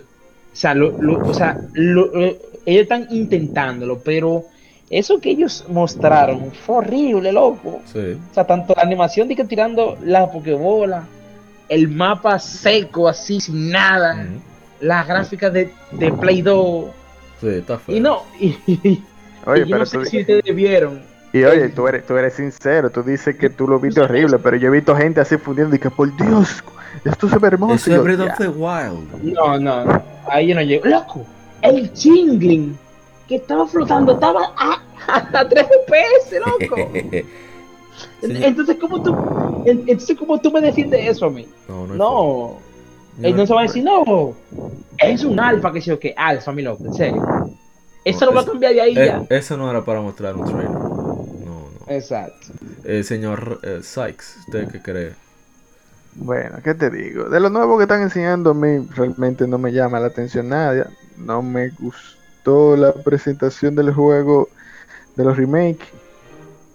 Pero yo entiendo que sí, o sea, ya, ya esos juegos no son para uno. Yo, yo me entregué, yo dije, no, ya esos juegos no son para uno. El juego entregué. se ve muy bonito. Eso se- ese juego se ve bonito para un niño que tenga, qué sé yo. O sea, que, que, que- que haya- que está comenzando ahora como nosotros comenzamos hace... Sí. 25 El años. problema es que ahora 25 cuentan años. 60. Bueno, bueno. Eh, eh, perdón, Exacto, Ra- entonces- Ray, ah, deja que te interrumpa, pero es que yo tengo que explicar para los nuestros escuchas internacionales. Lo que quise decir, Sykes, con yo me entregué, eso pasa cuando las personas ya no tienen esperanza de vida. Dice, ya yo me entregué al Señor, al Creador. Entonces ya yo me entregué. Entonces, a ver, al, Sí. al referenciarlo un Pokémon me da risa porque tiene sentido. No tiene Ay, eso. coño. Bueno, y nada, yo, o sea, yo entiendo de- de- de- desde el, desde el punto de vista de, de que el juego siempre fue eh, dirigido a un público joven y eso, pero qué sé yo, o sea, eso no quiere decir que tú no puedas poner Empeño. más, exacto, más empeño en un juego. O sea, se vio que, que no le pusieron mucho cariño porque no, no entregaron realmente, porque tú podías entregar un juego que, que le gustara, no te voy a decir que le va a gustar a todo el mundo, Pero pero si tú, si, tú, porque si tú llevas, eh, si tú tienes un público que realmente es el que te compra los juegos, porque aceptémoslo, GTA lo compran niños, Pokémon lo compran gente vieja. Eso es así. adulto. Eso es así. Y más que es una franquicia que deja tanto dinero. Eso es lo que- Exacto. Y que no solamente te vende juegos, te vende mercancía, te Pero vende. yo mismo tengo un freguero de plástico de poco. Media. Pero muchachos, cuando, cuando salió se- sexta generación, yo, yo, yo quería decir esto en este podcast, porque que en verdad yo no me podía quedar con eso. Un saludo a Mario Herrera, que, que ojalá Exacto. Ese caballero, cuando salió Sun and Moon, se compró una edición especial que tiraron ahí, que, que estaba... La, espérate, la de la 200 Pokébola. No, no, no, no. Él compró Ah. cosas que tenía, que tenía case. como un diario, con Ah. una pluma, un, un, un case para la para los juegos en metálico, muy Dios bonito todo, muy chévere. Costaba, costaba unos cuartos, no me acuerdo si era que costaba como 120 dólares o algo así. Oye, es mucho El cuarto. punto es que el hombre, el hombre compró su vaina, ¿pa? El único detalle de esa edición especial que no traía ningún juego. Ay, Dios. Entonces después él estaba con su vaina, con su edición especial, y ya él lo tenía por coleccionismo, no lo, realmente él no lo iba, no lo quería destapar ni nada, y dijo, bueno, le voy a vender. Yo, yo espero que él se lo haya regalado a alguien, porque yo sé que le rebajó el precio como tres veces y todavía nadie se lo compraba, porque ¿quién te va a comprar una edición especial de un juego Que no trae tiene, ningún- no tiene ninguno de los juegos? Es difícil. que- entonces, un saludo a Mario de nuevamente. Ya, te quiero. Saluda a Marioja, mi hermano. Bueno, ya, ya para cerrar, eh, mi opinión es que Game Freak necesita aprovechar que ellos supuestamente han tenido nuevos ingresos eh, a la compañía, los desarrolladores. Si son apasionados, dejar que la gente que es apasionada de la franquicia tenga control de la franquicia y que aprendan a, a- a limpiarse las- las- la- los oídos y abrir los ojos y ver lo que quiere la gente, porque no es tan difícil. O sea, está, está, está Smogon, está Showdown, hay muchas fuentes de informaciones con estadísticas claras para tratar de hacer un mejor competitivo. Y en cuanto a la aventura, no tienen que mirar atrás, eso no es tan difícil. Mirar atrás, chequear qué fue lo que los llevó al éxito, cuál fue la base que tenían, qué pueden retomar. Digo, no, digo que no es tan difícil en el sentido de que eh, tienen todos los planos ahí en la, en la empresa. O sea, que no, no- ni siquiera tienen que mirar afuera. Así mismo. Pero, y tienen muchísimo dinero. Eh, yo sé que es verdad que tien- tienen una ¿Cuánto presión tienen? de, de compromiso comercial, de que tienen que lanzar criaturas nuevas y demás cada cierto tiempo para todo el merchandising y toda la parafernalia relacionada a Pokémon, el anime y demás. Pero eso no es verdad que si tú te pones los pantalones de negocio para tú mejorar el producto y tú preparas un, como, como diríamos en términos de- eh, universitarios, un anteproyecto convincente, tú no lo consigues. O sea, si Monolith Soft, que es un estudio, entre comillas, pequeñito en cuanto a lo que genera, le dejan hacer Xenoblade y no me digan a mí que tú no puedes hacer un Pokémon bien hecho, o decente por lo menos. Entonces, Ya tú sabes. vamos a dejarlo ahí. El señor uh, Sykes, muchas gracias por darse su vueltica por acá. Nada, gracias a ti por invitarme, y tú sabes. Usted no, no está haciendo streaming, no está haciendo nada, no tiene nada que Bien, promocionar. yo. No, realmente no. Ni, Eh, ni está vendiendo, no, pero cosas legales, legales no. Legales. No, no cosa ilegal, no, no, no, legal, legal. No, no, estamos trabajando en, en lo que uno estudió, tú ves, por eso uno está un poco quitado de ese tipo de cosas, pero estamos viciando. tratando de, conven- de convencer a la jeva de que se haga streamer porque eso está dejando mucho cuarto. ¡Ey! Ey, De lo un mío. visionario. Así Eh, es. tú sabes, sí, no, yo, yo manillo eso y por, ahí- por atrás, tú sabes, muevo los hilos y porque realmente, Bien. qué sé yo, yo no me veo a mí mismo, y sé, ah, qué sé yo, un poco de autocrítica, yo no me veo a mí mismo de que, de que entreteniendo gente haciendo streaming, pero hay gente que sí tienen esa, chi- esa chispa y esa cosa. Sí, Esa sí. carisma. Exacto. Vamos a ver. No, está bien. Bueno, la liga de Pokédom, a ver si se reactiva algún día. Quien sea que la tenga a cargo. Bueno, manín, yo estoy tratando, ah, sí, va- va- vamos a aprovechar, si alguien quiere hacerse cargo, lo que yo lo estoy entregando, la estamos subastando casi. Ojalá, o sea, La ahora estamos regalando. con todo eso de eSport que se está activando a nivel regional, yo creo que este es, este es el mejor momento. O sea, hablando Sí, ya pero, de- pero, pero, pero es igual que como tú dices, o sea, igual que, que- que con la misma franquicia de Pokémon, uno tiene que, la gente vieja tiene que dejarle la cosa, la, los proyectos a la gente que tiene la pasión Sí, en exacto. el momento, para llevarlo al sitio que, que tiene que ir. Porque ya, eh, Ya no ya no yo, cuando, se te va el, cuando se te va el fuego, ya se te fue el fuego Hay y que ya tú no. Sí, sí. Ay, me pasé, no adelante. Eh, señor Ryuxo-san, hace mucho que no pasaba por aquí, muchas gracias. Sabes que yo por, por Pokémon y por, y, y por mi hermano Apa, claro, yo hago esas ex- excepciones. No. Tuiriri, Eh, tuiriri. deja su Twitch. Su Ay, Twitch, pero, Ryuxo-san. ¿Sabes? No, no, yo no estoy streameando por ahora, así que Pero tío, voy a dejar ahí. Bueno, Noob Hub Deluxe, Ahí está. no- un nombre raro, te estoy diciendo, yo no sé cómo, cómo yo llegué ahí, pero llegué ahí. Ah, borracho, la gente borracha hace cosas. Exacto, Digo borracho, pero no decía otra cosa, no, mira. exacto. Solamente streameo juegos de acción que es, es lo que más como que me está gustando, ¿no? O, o, o sea, mismo Sekiro. Eh, quiere decir, Miguel, es, él no habla disparate, él se sienta a jugar. Si usted quiere ver lo que él está jugando, está dentro del stream. Exacto, niño, Dark Sol.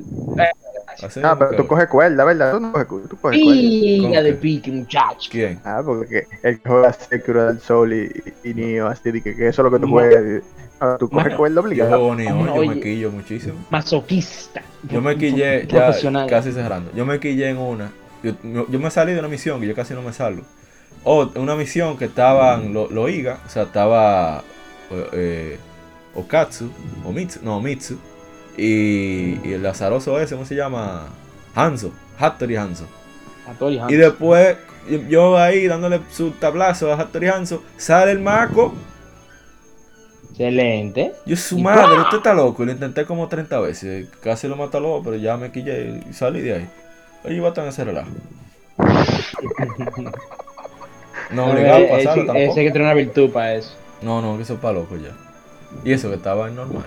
E, esa misión. Oh, pero, adiós. Pero, pero, te voy a decir una cosa, esas son las cosas que uno recuerda, que uno coge lucha. Sí, pero si te dan una, una recompensa que valga la pena, no di que vencer a un jodido maco gigante. Ah, y tú decís, ¡Ey, lo hice! Ya. No, no. Yo con Ninja Gaiden ya cogí suficiente lucha. y la voy a coger de nuevo cuando salga el remaster. Pero bueno, eh, de nuevo, gracias, Lord Sykes. Gracias, Felix Osan. Este ha sido el episodio número 107 de Somos Legión, Somos Gamers, Legión Gamer Podcast, el gaming nos une. Así que esperamos que nos acompañen en todas las plataformas, estamos en todas las redes sociales, Instagram, Twitter, eh, Facebook, YouTube, como Legión Gamer Podcast, también estamos en las demás redes sociales Legión Gamer RD, pueden encontrarnos en todas las plataformas de podcast tuning, Apple Podcast, Spotify, Google Podcast, como Legión Gamer Podcast, dijimos, sí. Así que de nuevo, mil gracias por acompañarnos. Recuerden cuidarse mucho y que siga el vicio. Bye bye.